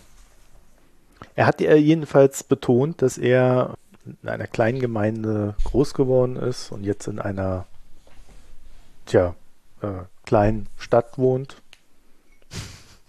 Da war er sich dann nicht so einig, ob das eine kleinere äh, oder doch eine mittelgroße Stadt ist. Hat sich auch mehrfach widersprochen. Ja, also, er weiß ja auch nicht, ob er zur oberen oder ja. mittleren Mittelschicht gehört. Ja gut, das Problem haben aber fast alle Deutsche, wenn wir da so den Umfragen trauen. Fast niemand weiß, sich selber richtig einzuordnen, was so seine finanziellen Möglichkeiten in diesem Land betrifft. Das ist eine ganz interessante Geschichte, weil man natürlich, wenn ich also mal so mein eigenes Dasein reflektiere, du, du hast natürlich immer irgendwie Ausgaben und diese Ausgaben haben dann halt so hinterlassen immer das Gefühl, egal wie viel oder wie wenig das ist, dass es immer zu wenig ist. Von daher ähm, kann ich diese, dieses Grundmissverständnis da sehr gut nachvollziehen. Also wäre er der perfekte Kanzler für die Deutschen? Ja, ähm, als Ausdruck des Deutschen mag das vielleicht sein. Im Sinne einer zukunftsgerichteten Politik da hätte ich so meine Zweifel. Also er hat sich ja interessanterweise auch gar nicht zu solchen Sachen geäußert wie Städte gestalten. Also wie wollen wir leben, zusammenleben vor allen Dingen. Der, naja, das so sollen ja die Gemeinden Miet, dann selber Miet, machen, Mieten, wenn sie genug Geld haben mit diesem, mit dieser Idee, die Friedrich Also die geben mir dann quasi einfach Mietzuschuss, damit ich mir das weiterhin leisten kann, hier in Köln zu leben. Das ist dann die Entscheidung der Kommunen. Naja. Ja. Ja gut, äh, Angela Merkel hat jetzt auch nicht viel gegen meine Miet. Eigenverantwortung Weil, ist hier das Stichwort, ja. Marco. Ja? Ach so, ja. ja. Und wenn du natürlich in einer Gemeinde lebst, die nicht so viel Geld hat, dann hast du die Eigenverantwortung, da wegzuziehen. Das könnte tatsächlich dann so ein äh, Effekt sein, ne? Mhm. den wir ja gerade im, im ländlichen Bereich durchaus sehen. Also die jüngere Generation, die will da nur noch weg, weil die Infrastruktur fehlt das ist mir auch aufgefallen. Friedrich Merz, also ich würde jetzt mal seine Finanzpolitik von seiner Steuerpolitik unterscheiden. Friedrich Merz möchte natürlich eine schwarze Null Steuer, äh, Finanzpolitik. Und er würde schon gerne investieren, aber nicht durch den Staat. Also es soll auf keinen Fall irgendwie Haushaltsmittel in Infrastruktur fließen. Wie er genau das Problem angehen möchte, habe ich nicht rausgefunden. Vermutlich sollen die Unternehmen, die also alles Privatengagement gemacht werden. Ja, das hat er ja sehr betont, wie wichtig das ist. Ja, ja.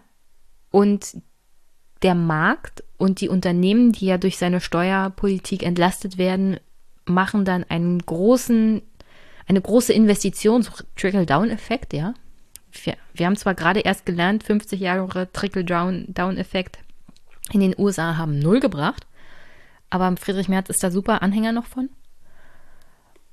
Und wenn du die, den Markt und die Unternehmen genug entlastet hast, gibt es einen, einen großen Ruck, der durch diese Gesellschaft geht und durch die Unternehmen. Und dann wird investiert und dann entsteht Infrastruktur anscheinend von alleine. Vielleicht glaubt er aber auch einfach, als Kanzler ist er ja da nicht wirklich zuständig. Ne? So föderales System und so weiter. Also wenn man das Wohlwollen. Also er beschwert sich auch über, er beschwert sich natürlich auch über die Unternehmen in staatlicher Hand und wie unwirtschaftlich die arbeiten. Ja, das war eine ganz spannende Geschichte. Dafür scheint das er dann zuständig zu sein. Geschichte. Da hat er da einfach so mal rausgehauen, dass die alle unwirtschaftlich sind. Ne? Und er hat das so ganz komisch aufgezählt. Der Bund ist beteiligt an der Telekom, an der Post. Und da muss man doch mal fragen, was bringt denn das? Wie werden diese Unternehmen geführt? Was hat der Staat davor? Also wenn man sich mal aber mal so diese Liste anguckt, alle diese Unternehmen haben ja so eine marktwirtschaftliche Erfahrung. Ne? Daseinsvorsorge? Also äh, die, hm. die Telekom ist ja privatisiert worden weitestgehend, die Post auch. Die Deutsche Bahn sollte privatisiert werden. Das ist jetzt nicht so gut gelaufen. Ich weiß nicht, ob du da noch so ein paar Erinnerungen hast, wie das unter Hamidon war, wo er dann die ganzen äh, Gleise äh, abgebaut hat äh, und mhm. dann. Du meinst, im, im Sommer haben die Leute mhm. einen Hitzschlag im ECE gekriegt und im Winter sind sie im ja, genau, ECE erfroren? und auch, äh, Gleise wurden abgebaut, deswegen hat man jetzt keine Ausweichrouten mehr und so weiter. Also der Fuhrpark der Deutschen Bahn ist so runtergewirtschaftet, weil nichts mehr gewartet ja. wurde, also dass ganze Züge ausfallen. also, ja. Also man muss ja, man muss ja mal festhalten, Friedrich Merz beschwert sich darüber, dass Unternehmen heruntergewirtschaftet wurden im Zuge der Privatisierungsidee und dass das staatliche Unternehmen sind, die bestimmte Dienstleistungen für die Gesellschaft durchführen, die Daseinsversorgung machen. Ja. Ich sage nicht, dass die unwirtschaftlich arbeiten sollen, aber ihr erster Sinn und Zweck ist es, bestimmte Dienstleistungen auch für das Funktionieren unserer Gesellschaft ja, vor allen Dingen arbeiten die ja auch nicht unwirtschaftlich. Im Gegenteil, die sind ja extrem wirtschaftlich ausgerichtet. Ja. Ne? Also Telekom zum Beispiel. Naja, aber sie machen nicht 5% Rendite. Ja, kann man vielleicht auch gar nicht in dem Bereich. Also wenn man so ja, aber das ist Friedrich Merz halt Problem weiß, halt damit. Also wenn da nicht mindestens 5% Rendite rauskommen, dann das ist das unwirtschaftlich. Oder? Also. Nee, aber das impliziert. Wobei ich gar nicht weiß, ob die Post das nicht und, macht. Und dahinter, ja. dahinter ist auch ein bisschen so diese Idee von bestimmten Kreisen der CDU, dass der Staat gar nicht als Unternehmer tätig werden soll, sondern dass der Staat halt als. Ja, das meinte er natürlich. Konkurrent zu Unternehmen ist. Ja, ja. Und, und, das, das darf nicht sein. Auch. Also ihn, ihn stört das aus irgendwelchen Gründen. Und ich finde, er hat aber nicht wirklich gut dargelegt, warum. Also im Endeffekt hat er sich eigentlich um die konkrete Aussage, dass er das problematisch findet, dass diese Unternehmen in Staatshand sind, hat er sich ja eigentlich irgendwie dann doch wieder rumgedrückt, indem er nur diese angeblich unbequemen Fragen gestellt hat. Ja, aber das liegt hauptsächlich daran, dass das tatsächlich sehr beliebte Unternehmen sind, von denen die Deutschen niemals wollen würden vor allem, also es gibt ja einen Grund, warum die Bahn dann nicht privatisiert wurde. Abgesehen davon, dass es absolut irre war, was mhm. Medon mit dem Unternehmen gemacht hat. Die deutsche Gesellschaft will, glaube ich, nicht, dass das privatisiert wird. Auch aufgrund der Erfahrung, die mit dieser Privatisierungswelle der 90er Jahre so gemacht wurde. Es gibt mittlerweile auch in den Kommunen zunehmend Dinge, die wieder rekommunalisiert werden weil die privaten Anbieter dann pleite gegangen sind und du bestimmte Sachen nicht mehr anbieten konntest, dann musste es und so die Kommune wieder selber machen und saß dann auf einem Riesenberg Schulden. Oder musste bestimmte Sachen selber wieder aufbauen. Das heißt, diese Idee, dass privat zwangsweise besser ist als Staat bei bestimmten Dingen, von der hat sich die Gesellschaft hier schon zum Teil verabschiedet. Und als Kanzlerkandidat zu sagen, ich möchte die Deutsche Bahn privatisieren, machst du dich super unbeliebt. Mhm. Ich habe gerade noch mal was rausgesucht, was mir in dem Zusammenhang auch gerade wieder eingefallen ist. Äh, er, er, hat ja da so einen kleinen mhm. Absatz zum, zu, zu Währungen mit reingebracht und hat dann an die D-Mark erinnert. Also er ist natürlich trotzdem für einen Euro, aber er, er war dann irgendwie der Meinung, dass die die Abwertungen der Südländer, also die Währungsabwertungen der Südländer gegenüber der D-Mark waren eine Innovations- und Effizienzpeitsche für die deutsche Wirtschaft. Und dies würde uns jetzt äh, im Zuge des Euros fehlen. Ja, also dieser wortwörtlich, dieser besondere Anpassungsdruck, der fehlt jetzt. Hm. Also, also ich habe mich dann so erinnert, aber mal, auch mal, mal nachgeguckt. Also der Euro war ja auch mal schon mal bei 1,60 gegenüber dem Dollar, ne? Weiß ja heute auch so kaum noch einer. Äh, da, da hieß es dann immer, ja, die deutsche Wirtschaft wird einen Bach runtergehen und so weiter. Also das habe ich jetzt dann in der Folge nicht erlebt. Und mein, mein Eindruck von der ganzen Sache ist eher der, dass man halt, ja, wenn es gut läuft, läuft es halt gut. Ja. Also, wenn die Wirtschaft brummt, dann brummt sie, dann sind auch die Preise egal, weil es eher darum geht, dass man lieber Geld raushaut und investiert, um die Renditen einzufahren und der Rest ist dann Wumpe. Aber ich fand diese Formulierungen, ja, also da, ich denke, da spricht halt auch so ein gewisser Geist dann wieder. Innovations- und Effizienzpeitsche. Ja, also Das ist ja so ein Menschenbild, ne? Das funktioniert dann nur, wenn die Peitsche kommt. Sonst wird diese ganz harte Schiene wieder. Wir haben ja im Fernsehpodcast in der letzten Folge Jonas als Gast gehabt. Und der hat davon gesprochen, dass bestimmte Wörter halt so Schmerzen auslösen. Wie zum Beispiel müssen. Und daran musste ich, haha, müssen, daran musste ich auch oft denken, als ich dann Friedrich Merz weitergelesen habe. Sein Vokabular ist ein, eine permanente Schmerzenstour. Also alles muss mit, also alles, was Friedrich Merz einem anbietet, hat irgendwie mit Qualen zu tun. Mit Leiden. Also ich, ich kann mir nicht vorstellen, dass man besonders glücklich ist, selbst als Unternehmer nicht, unter einem Kanzler Friedrich Merz. Weil du permanent Leistung bringen musst. Du bist einem permanenten Druck ausgesetzt. Also so stellt sich, glaube ich, Friedrich Merz den Markt vor in Deutschland. Und das macht doch nicht glücklich. Das Interessante ist, dass er ja diesen Druck selber nie zu spüren bekommen hat als Anwalt, ne? Ja, er will ihn halt aber anderen aufoktroyieren. Aussetzen. Ja. Aber ich finde es halt extrem unglaubwürdig in dem Moment, wo jemand äh, selber sich dem eigentlich nie stellen musste.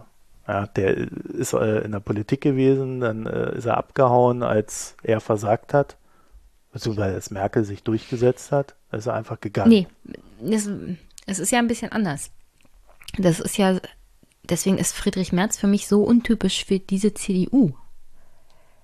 Angela Merkel hat ihn abgesägt als Fraktionschef. Und einige Menschen hätten ja sich dann halt eingeschnappt in die Hinterbank gesetzt, aber trotzdem weitergemacht. Und Friedrich Merz hat alles hingeschmissen. Ja, genau, das ist gegangen. Und hat die Partei im Stich gelassen und hat sich nur um sich selbst gekümmert. Und dass er jetzt das zweite Mal innerhalb von zwei Jahren als Kandidat für den CDU-Vorsitz dasteht. Und er tatsächlich eine logische Chance hat, ist mehr als verwirrend für mich. Na doch, weil das. Ja, also diese Partei, die immer von Leistung redet, mhm. von Loyalität. Dieser Mann hat, hat der Partei CDU eine Ohrfeige verpasst und ist gegangen. Ja, das sind die ja alle damals. Ne? Und das Interessante an März ist halt, also äh, Robert Koch ist ja wenigstens noch in die Wirtschaft gegangen. Der ist ja wenigstens irgendwo äh, als Vorstand dann geendet, hat da versagt. Also kommt man dann nochmal sehen, was der ja wirklich drauf hat. Aber äh, Merz hat ja genau das auch wieder vermieden.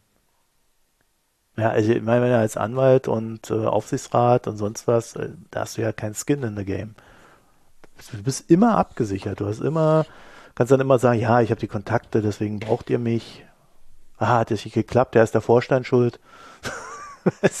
ne? Aber er, er, selber, er hat ja irgendwie nie was riskiert. Absolut nichts. Hm. Und selbst jetzt, wo er für den CDU-Vorsitz äh, kandidiert, was riskiert er denn? Seine Kohle hat er drin. Und der wird danach auch in irgendwelchen Stiftungen und äh, ja, wenn das alles scheitern sollte, er schreibt da halt noch um fünf Bücher. und so weiter. Ja, also äh, er, er geht einfach kein einziges Risiko ein bei der ganzen Geschichte. Und er verlangt aber, und, und das ist halt so die, dieses Ding mit dieser Peitsche, er verlangt von allen anderen ab, dass sie dieses Risiko eingehen, was er selber nicht eingeht.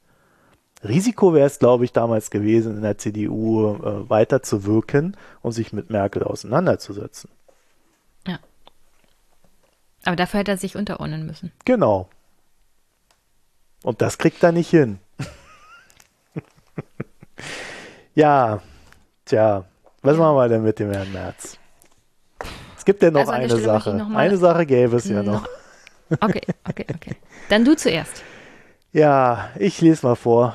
Es blieb Wolfgang Schäuble in einem Interview mit dem Berliner Tagesspiegel am 26. April 2020 überlassen, darauf hinzuweisen, dass auch der Schutz des menschlichen Lebens nicht absolut ist und über allem steht, sondern allenfalls die Würde des Menschen als ein solcher absoluter Wert anzusehen ist. Nach einem Blick in unser Grundgesetz konnten sich auch diejenigen von der Richtigkeit dieses Satzes überzeugen, die vorher Unverständnis und Kritik geübt hatten. Da ging es natürlich um Corona und die Frage, wie gehen wir denn jetzt damit um? Schützen wir die Menschen? Wie schützen wir sie? Wie hart soll der Lockdown sein? Und äh, der Kontext des Ganzen ist, also wir reden hier über den 26. April, wir hatten ab März, äh, Ende März, 30. März ging das, glaube ich, los, oder 1. April, äh, den Lockdown, den ersten. Und äh, so Ende April ging dann natürlich so die Diskussion los, lockern, lockern, lockern. Die Wirtschaft mhm. muss brummen, wir müssen viel lockern. Und in diesem Kontext fand das statt. Und warum sagt man denn, das Grundgesetz oktroyiert uns nicht auf, wirklich jedes einzelne Leben zu retten? Das sagt man, weil man viel, viel mehr lockern will, als gerade im Diskurs gesagt wird, dass gelockert werden soll. Ich, ich, ich würde dich um eine Sache bitten. Mhm.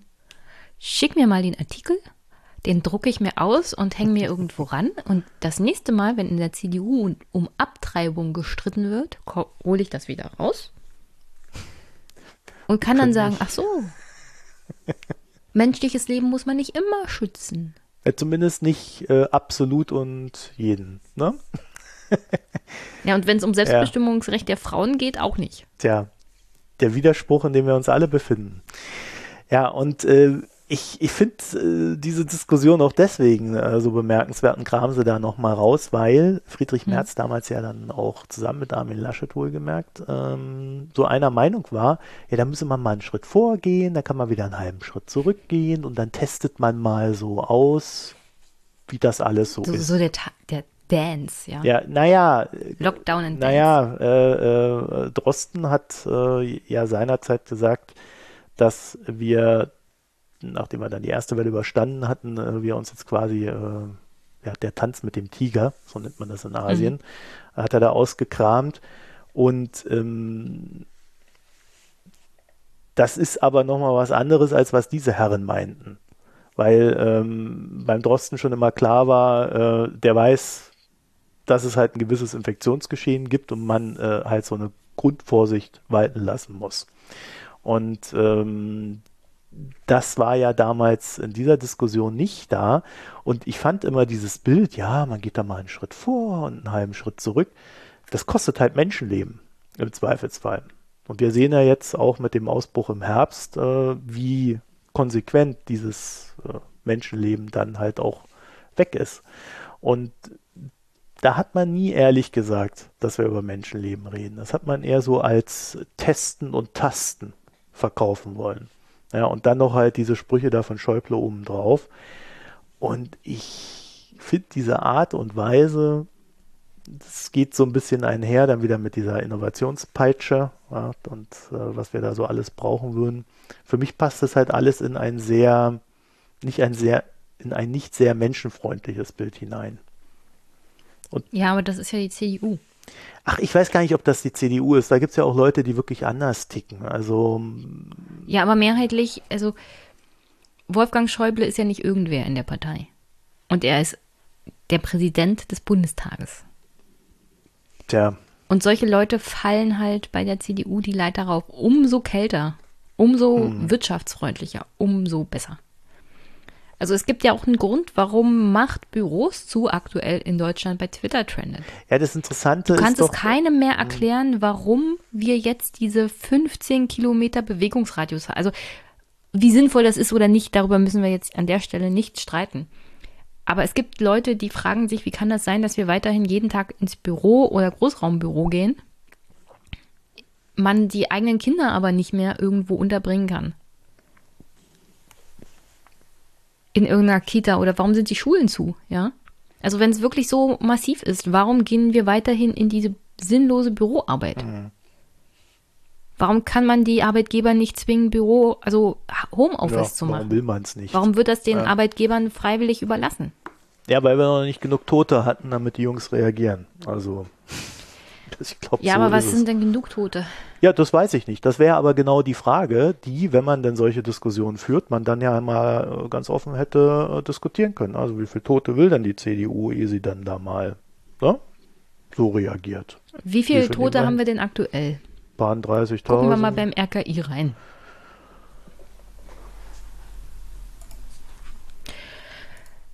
Okay, Corona-Tote Deutschland.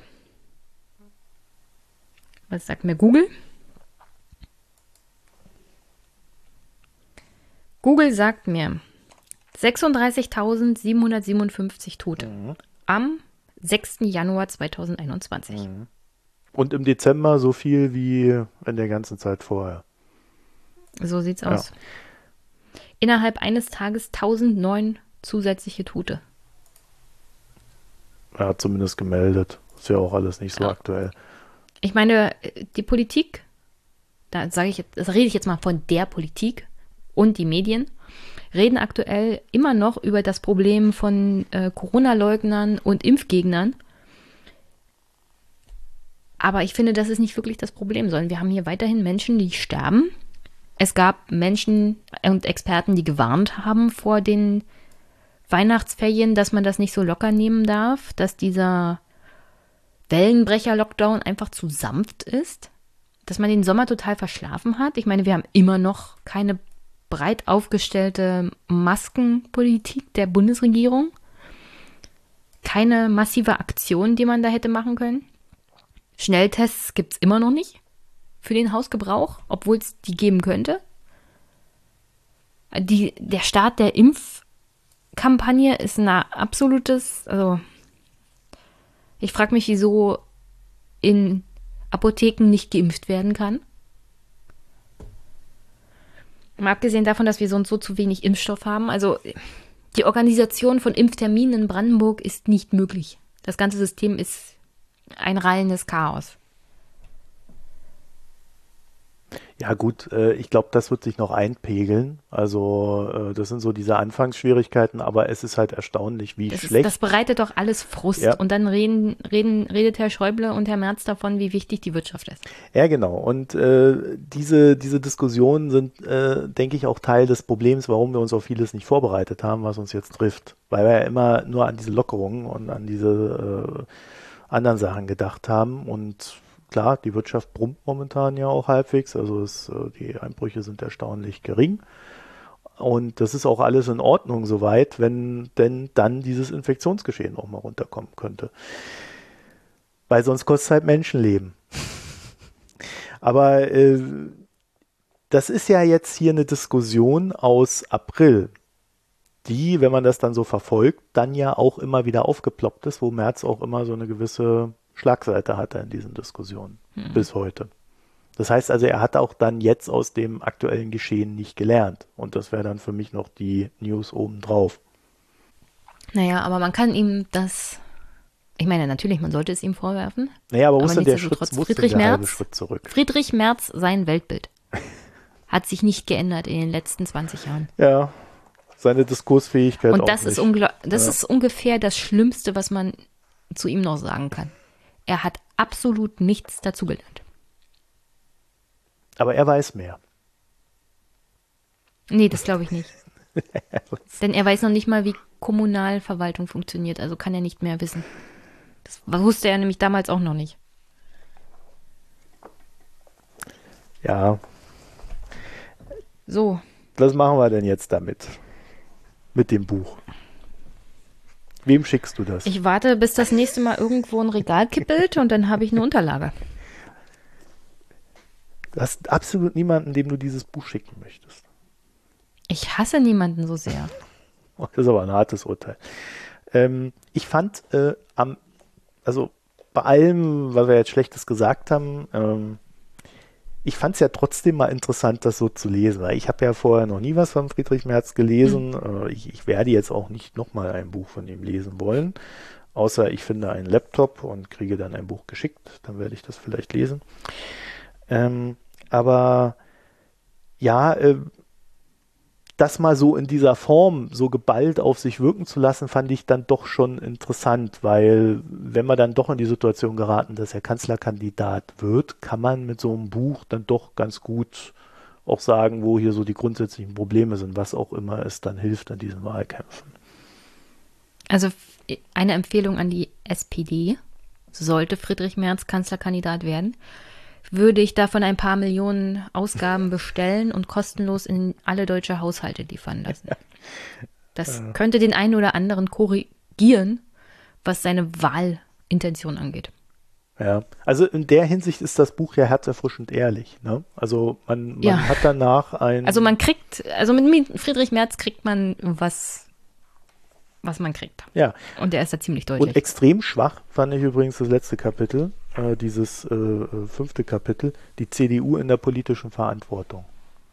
Also, äh, also so ein Blödsinn habe ich, glaube ich, schon. Ja, also wenn man Parteivorsitzender werden will mit der Ambition auf eine Kanzlerkandidatur, dann finde ich, da muss man, also da kann man nicht einfach hergehen und sagen, ja, die CDU hatte schon immer einen Führungsanspruch. Was ja dann indirekt heißt, ja, ich will diesen Führungsanspruch nutzen, damit ich Kanzler werden kann.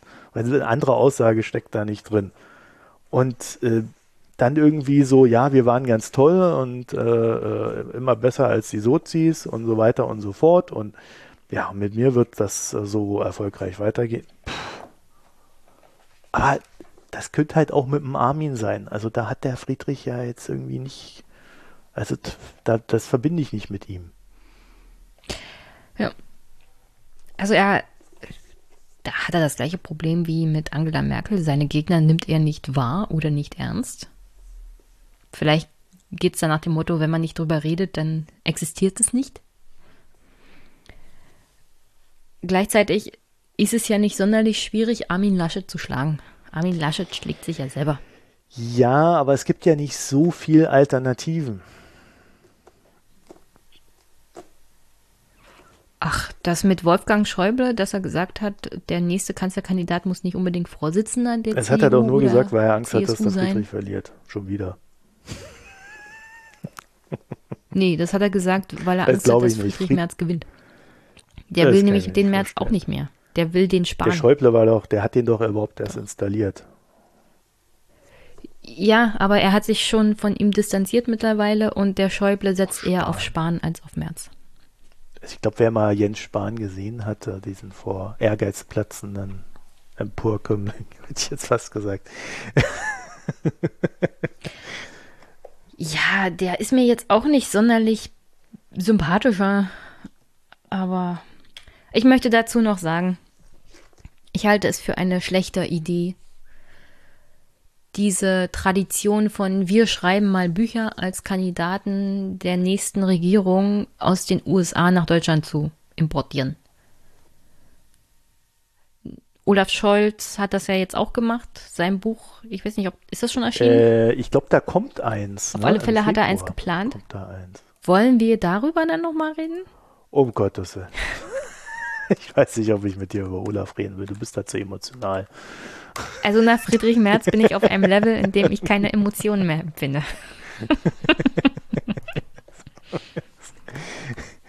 ja, aber guck mal, wann kommt denn der Olaf? Ich guck's mal kurz. Lass, lass uns mal gucken, wann er das veröffentlicht mhm. und dann besorge ich mir das Buch und dann können wir ja darüber reden, ob ich mich zu sehr aufrege. Ja, ja. Vielleicht machen wir es so.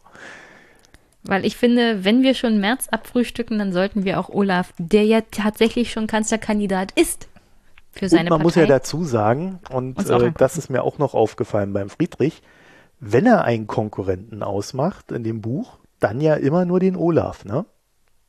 Na, als Partei würde ich eher sagen die Grünen. Aber also er hat aber mehrfach den Olaf erwähnt. Ja, da hat er sich ist echt mir gar nicht abgegrenzt. Das ist mir so, so, also mir ist es aufgefallen, weil das ist so ein 90er-Denken, ne? Der Feind ist links, das ist die SPD. Und das ist ja also wirklich, also als ob der da so vor, also der ist da raus und da ist er stehen geblieben, jetzt kommt er wieder rein und geht, fängt quasi genau, macht genau da weiter, wo er war. Also das habe ich so nicht wahrgenommen, das dass er die SPD noch als ja. großen politischen Konkurrenten wahrnimmt. Naja, er hat die im ersten Drittel zwei, dreimal erwähnt, ja. als, direkte, äh, äh, als direkten Widerpart. Und dann hat er sich eigentlich gar nicht mehr geäußert, äh, wer da so der große Konkurrent sein könnte. Und deswegen ist bei mir die SPD hängen geblieben als seine Benchmark. Nee. Was im Angesicht der aktuellen Umfragewerte äh, jetzt nicht unbedingt naheliegend ist. Ich meine, das Buch hat er ja geschrieben, wie du am Anfang erwähnt hast, während seiner Isolation, während der ersten Welle noch. Das fällt einem dann übrigens auch auf, weil er davon schwärmt, wie gut Deutschland ja mit seiner Stärke und seinem tollen Gesundheitssystem da durch Corona gekommen ist. Und dann veröffentlicht er das praktisch auf der Hochzeit der zweiten Welle, wo man dann sieht, also so toll ist das alles nicht und so stabil ist das auch nicht. Das ist mir also noch heißt, aufgefallen, aber die SPD habe ich da überhaupt ja. nicht wahrgenommen. Ja. Wie gesagt, im ersten Drittel ein bisschen, hm. ansonsten große Stille zur Konkurrenz. Naja, weil die Konkurrenz ist ja nicht er.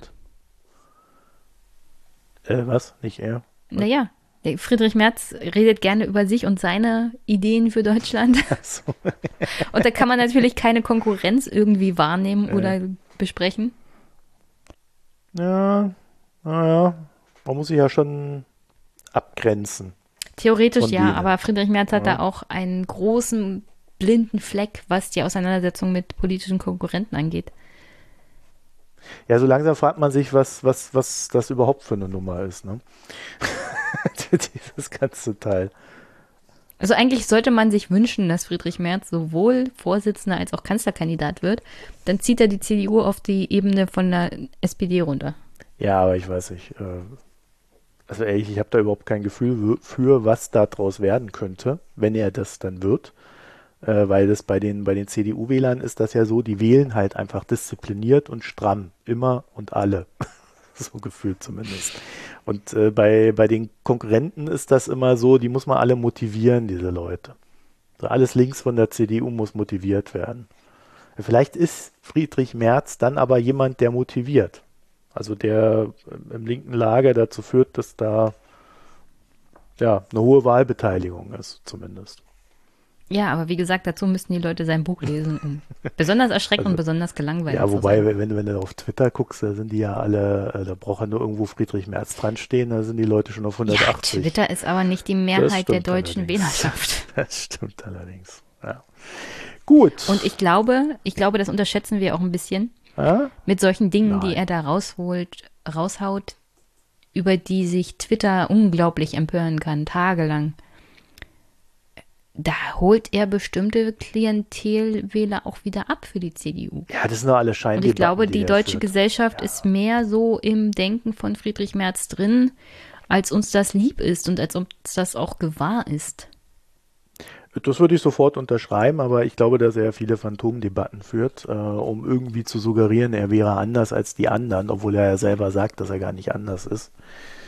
Einer dieser Widersprüche. Natürlich, ne? ja. Also ich vergleiche ihn nicht gerne mit Trump, weil er nicht. Naja, komm, da ist er weit also, weg. Das, das Format hat Da er ist er nicht. weit weg, aber diese Art und Weise mit Aufmerksamkeit zu spielen, hat er halt auch drauf. Er weiß ganz genau, was die Leute triggert. Ja, oder er sagt einfach das, was er ohnehin sagt, und das triggert ohnehin alle. Das kann natürlich auch sein. Also das ist halt für mich das Faszinosum, dass er halt so Positionen, die eigentlich jeder in der CDU vertritt, wenn er sie vertritt, äh, formuliert er sie zumindest so, dass es ein Riesenaufreger ist. Obwohl die Merkel das genauso vertreten würde. Aber gut, die Merkel redet ja nicht über ihre Position. Aber äh, vielleicht ist das halt das Ding bei ihm. Hm. So, jetzt aber. Tschüss. Schluss mit Friedrich. Ja, Schluss mit Friedrich, Gott sei Dank. Dann kann ich noch in Ruhe meinen leckeren Tee trinken. Was hattest du? Also, das nehme ich ja gerne immer mit aus Mikro Mikroökonomen, wie ihr über eure Getränke redet. Wir machen das auch nur, um die Leute da ab, abzuholen, wo sie stehen, in der Wirtschaft. Äh, ja, ich hatte ja auch einen Tee, hatten wir ja vor. Ich hatte einen ähm, Chocolate Rose Tea. Also oh. äh, schwarzer Tee mit ähm, Kakaonips und Rosenblättern drin. Das klingt toll. Ich habe hier bloß spanische Orange. Spanische so Orange. Orangenfrüchtetee mit Honig. Mit Honig, auch gut. Ja, vom heimischen Imker. Nicht selbst gekaufter Honig irgendwo aus dem Discounter, sondern so richtiger Imkertee. Im äh, Honig. Imkerhonig. Ja, der ist gut. Am 15., 16. ist ja CDU-Parteitag. Ja, virtuell jetzt, ne? Ja, ich freue mich schon auf das Wochenende. Das wird äh, wie ein Honigkuchen werden. Eine ganz besondere Herausforderung für diese Partei. Mhm. Bin ich auch sehr gespannt. Ich, ich würde gerne wissen, ob es ein Ergebnis an dem Wochenende gibt. Das habe ich noch nicht so richtig verstanden. Äh, keine Briefwahl hinterher? Doch, doch, es gibt eine Briefwahl. Und ein Ergebnis. Ja, okay. Hä? Ich bin mal gespannt, wie sie das okay. hinkriegen. Die Grünen haben ja vorgelegt. Ja, also äh, da bin ich auch gespannt das wird über die Zukunftsfähigkeit der CDU entscheiden in Zeiten von Corona, ob sie das hinkriegen und wie sie es hinkriegen. Ja, Gut. also. Dann machen, wir, dann machen wir ein zweites Date mit Olaf Scholz. Okay. Und ich versuche meine Emotionen im Griff zu behalten. Ja, ich moderiere das. Sehr gut, sehr gut. Aber ich, ich habe auch keine Ahnung, äh, wann das Buch rauskommt. Das wird dann also, denke ich mal, eher so März wahrscheinlich, ne? Wenn der dann. Oh, noch besser, weil ich so und so bis März auch ausgebucht bin. Ja, dann, dann haben wir das. Also, wünschen wir euch noch eine schöne Zeit. Bis bald. Ja. Bis dann. Tschüss. Tschüss. tschüss.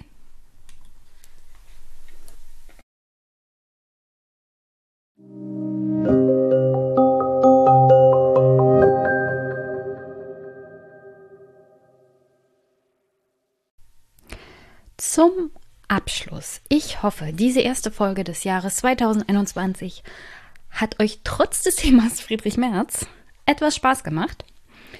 Ich muss mal sehen, wie viel ich von dem Parteitag in die nächste Folge einbauen kann. Kommt drauf an, wie spannend oder unspannend es wird, wie gut die Reden sind oder nicht. Lasst euch überraschen.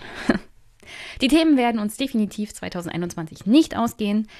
Es wird natürlich ein bisschen Umstrukturierung Organisationen geben. Aufgrund der Tatsache, dass ich durchaus vorhabe, hier mit dem einen oder anderen Kandidaten für die Bundestagswahl alleine aus Brandenburg zu reden. Vielleicht mache ich das auch nur im Brand aktuell. Habe ich so noch nicht entschieden. Ich werde mal sehen, wie es denn da kommt. Wegen Brand aktuell wird auch einmal im Monat kein Einmischen erscheinen denke ich mal nicht, dass ich das organisatorisch noch hinkriege. Zwei Podcasts in einem Wochenende, vor allem dann, wenn der zweite Podcast ein Videoformat ist, zu machen. Und sonntags ist ja immer Fernsehpodcast. Insoweit hoffe ich, dass ihr da auch Verständnis habt, dass es sehr wahrscheinlich ist, dass nicht jeden Montag dieses Jahr ein Einmischen-Podcast kommt. Vielleicht ist dann auch am Wochenende nur in Anführungsstrichen der brandaktuell Podcast zu hören und zu sehen. Aber den würde ich euch dann natürlich auch empfehlen. Der geht dann wahrscheinlich auch nicht länger als eine Stunde, weil es ist unglaublich anstrengend, habe ich festgestellt, einen Videopodcast zu machen. Also dieses Format tatsächlich an den Mann und die Frau zu bringen, ist ein bisschen schwieriger in der Organisation als nur das Audioformat. So, und an der Stelle noch, ihr wisst Bescheid. Ihr könnt diesen Podcast unterstützen, indem ihr ihn teilt oder empfehlt, Feedback gebt. Kommentare sind ja auch immer gerne gehört und gesehen, vor allem selbst eingesprochen im Audioformat. Ihr könnt mir aber natürlich auch schreiben, E-Mail, die Kommentarfunktion auf der Homepage ist auch möglich. Oder ihr unterstützt den Podcast in Form von Wunschzettel, Überweisung, PayPal, Steady-Mitgliedschaft oder Dauerauftrag aufs Konto. Findet ihr alles in den Shownotes. Wäre ich euch sehr dankbar. Muss aber nicht sein. Es ist ja hier ein freier Podcast. Und überhaupt freue ich mich am meisten über Input auch, was Themen angeht, was vielleicht Gäste angeht. Und dann auch entsprechend, dafür ist ja die Wunschliste da, was Bücher angeht. Das ist so ungefähr das Beste, was man mir so antun kann. Mir gute Bücher zu schicken. Bitte keine Friedrich Merz Bücher, ja? Das muss ich definitiv ablehnen. Insofern, wünsche ich euch an dieser Stelle ein wunder wunderschönes Jahr, einen wunderschönen Start in die Woche, einen wundervollen Montag. Wir hören uns. Bis bald.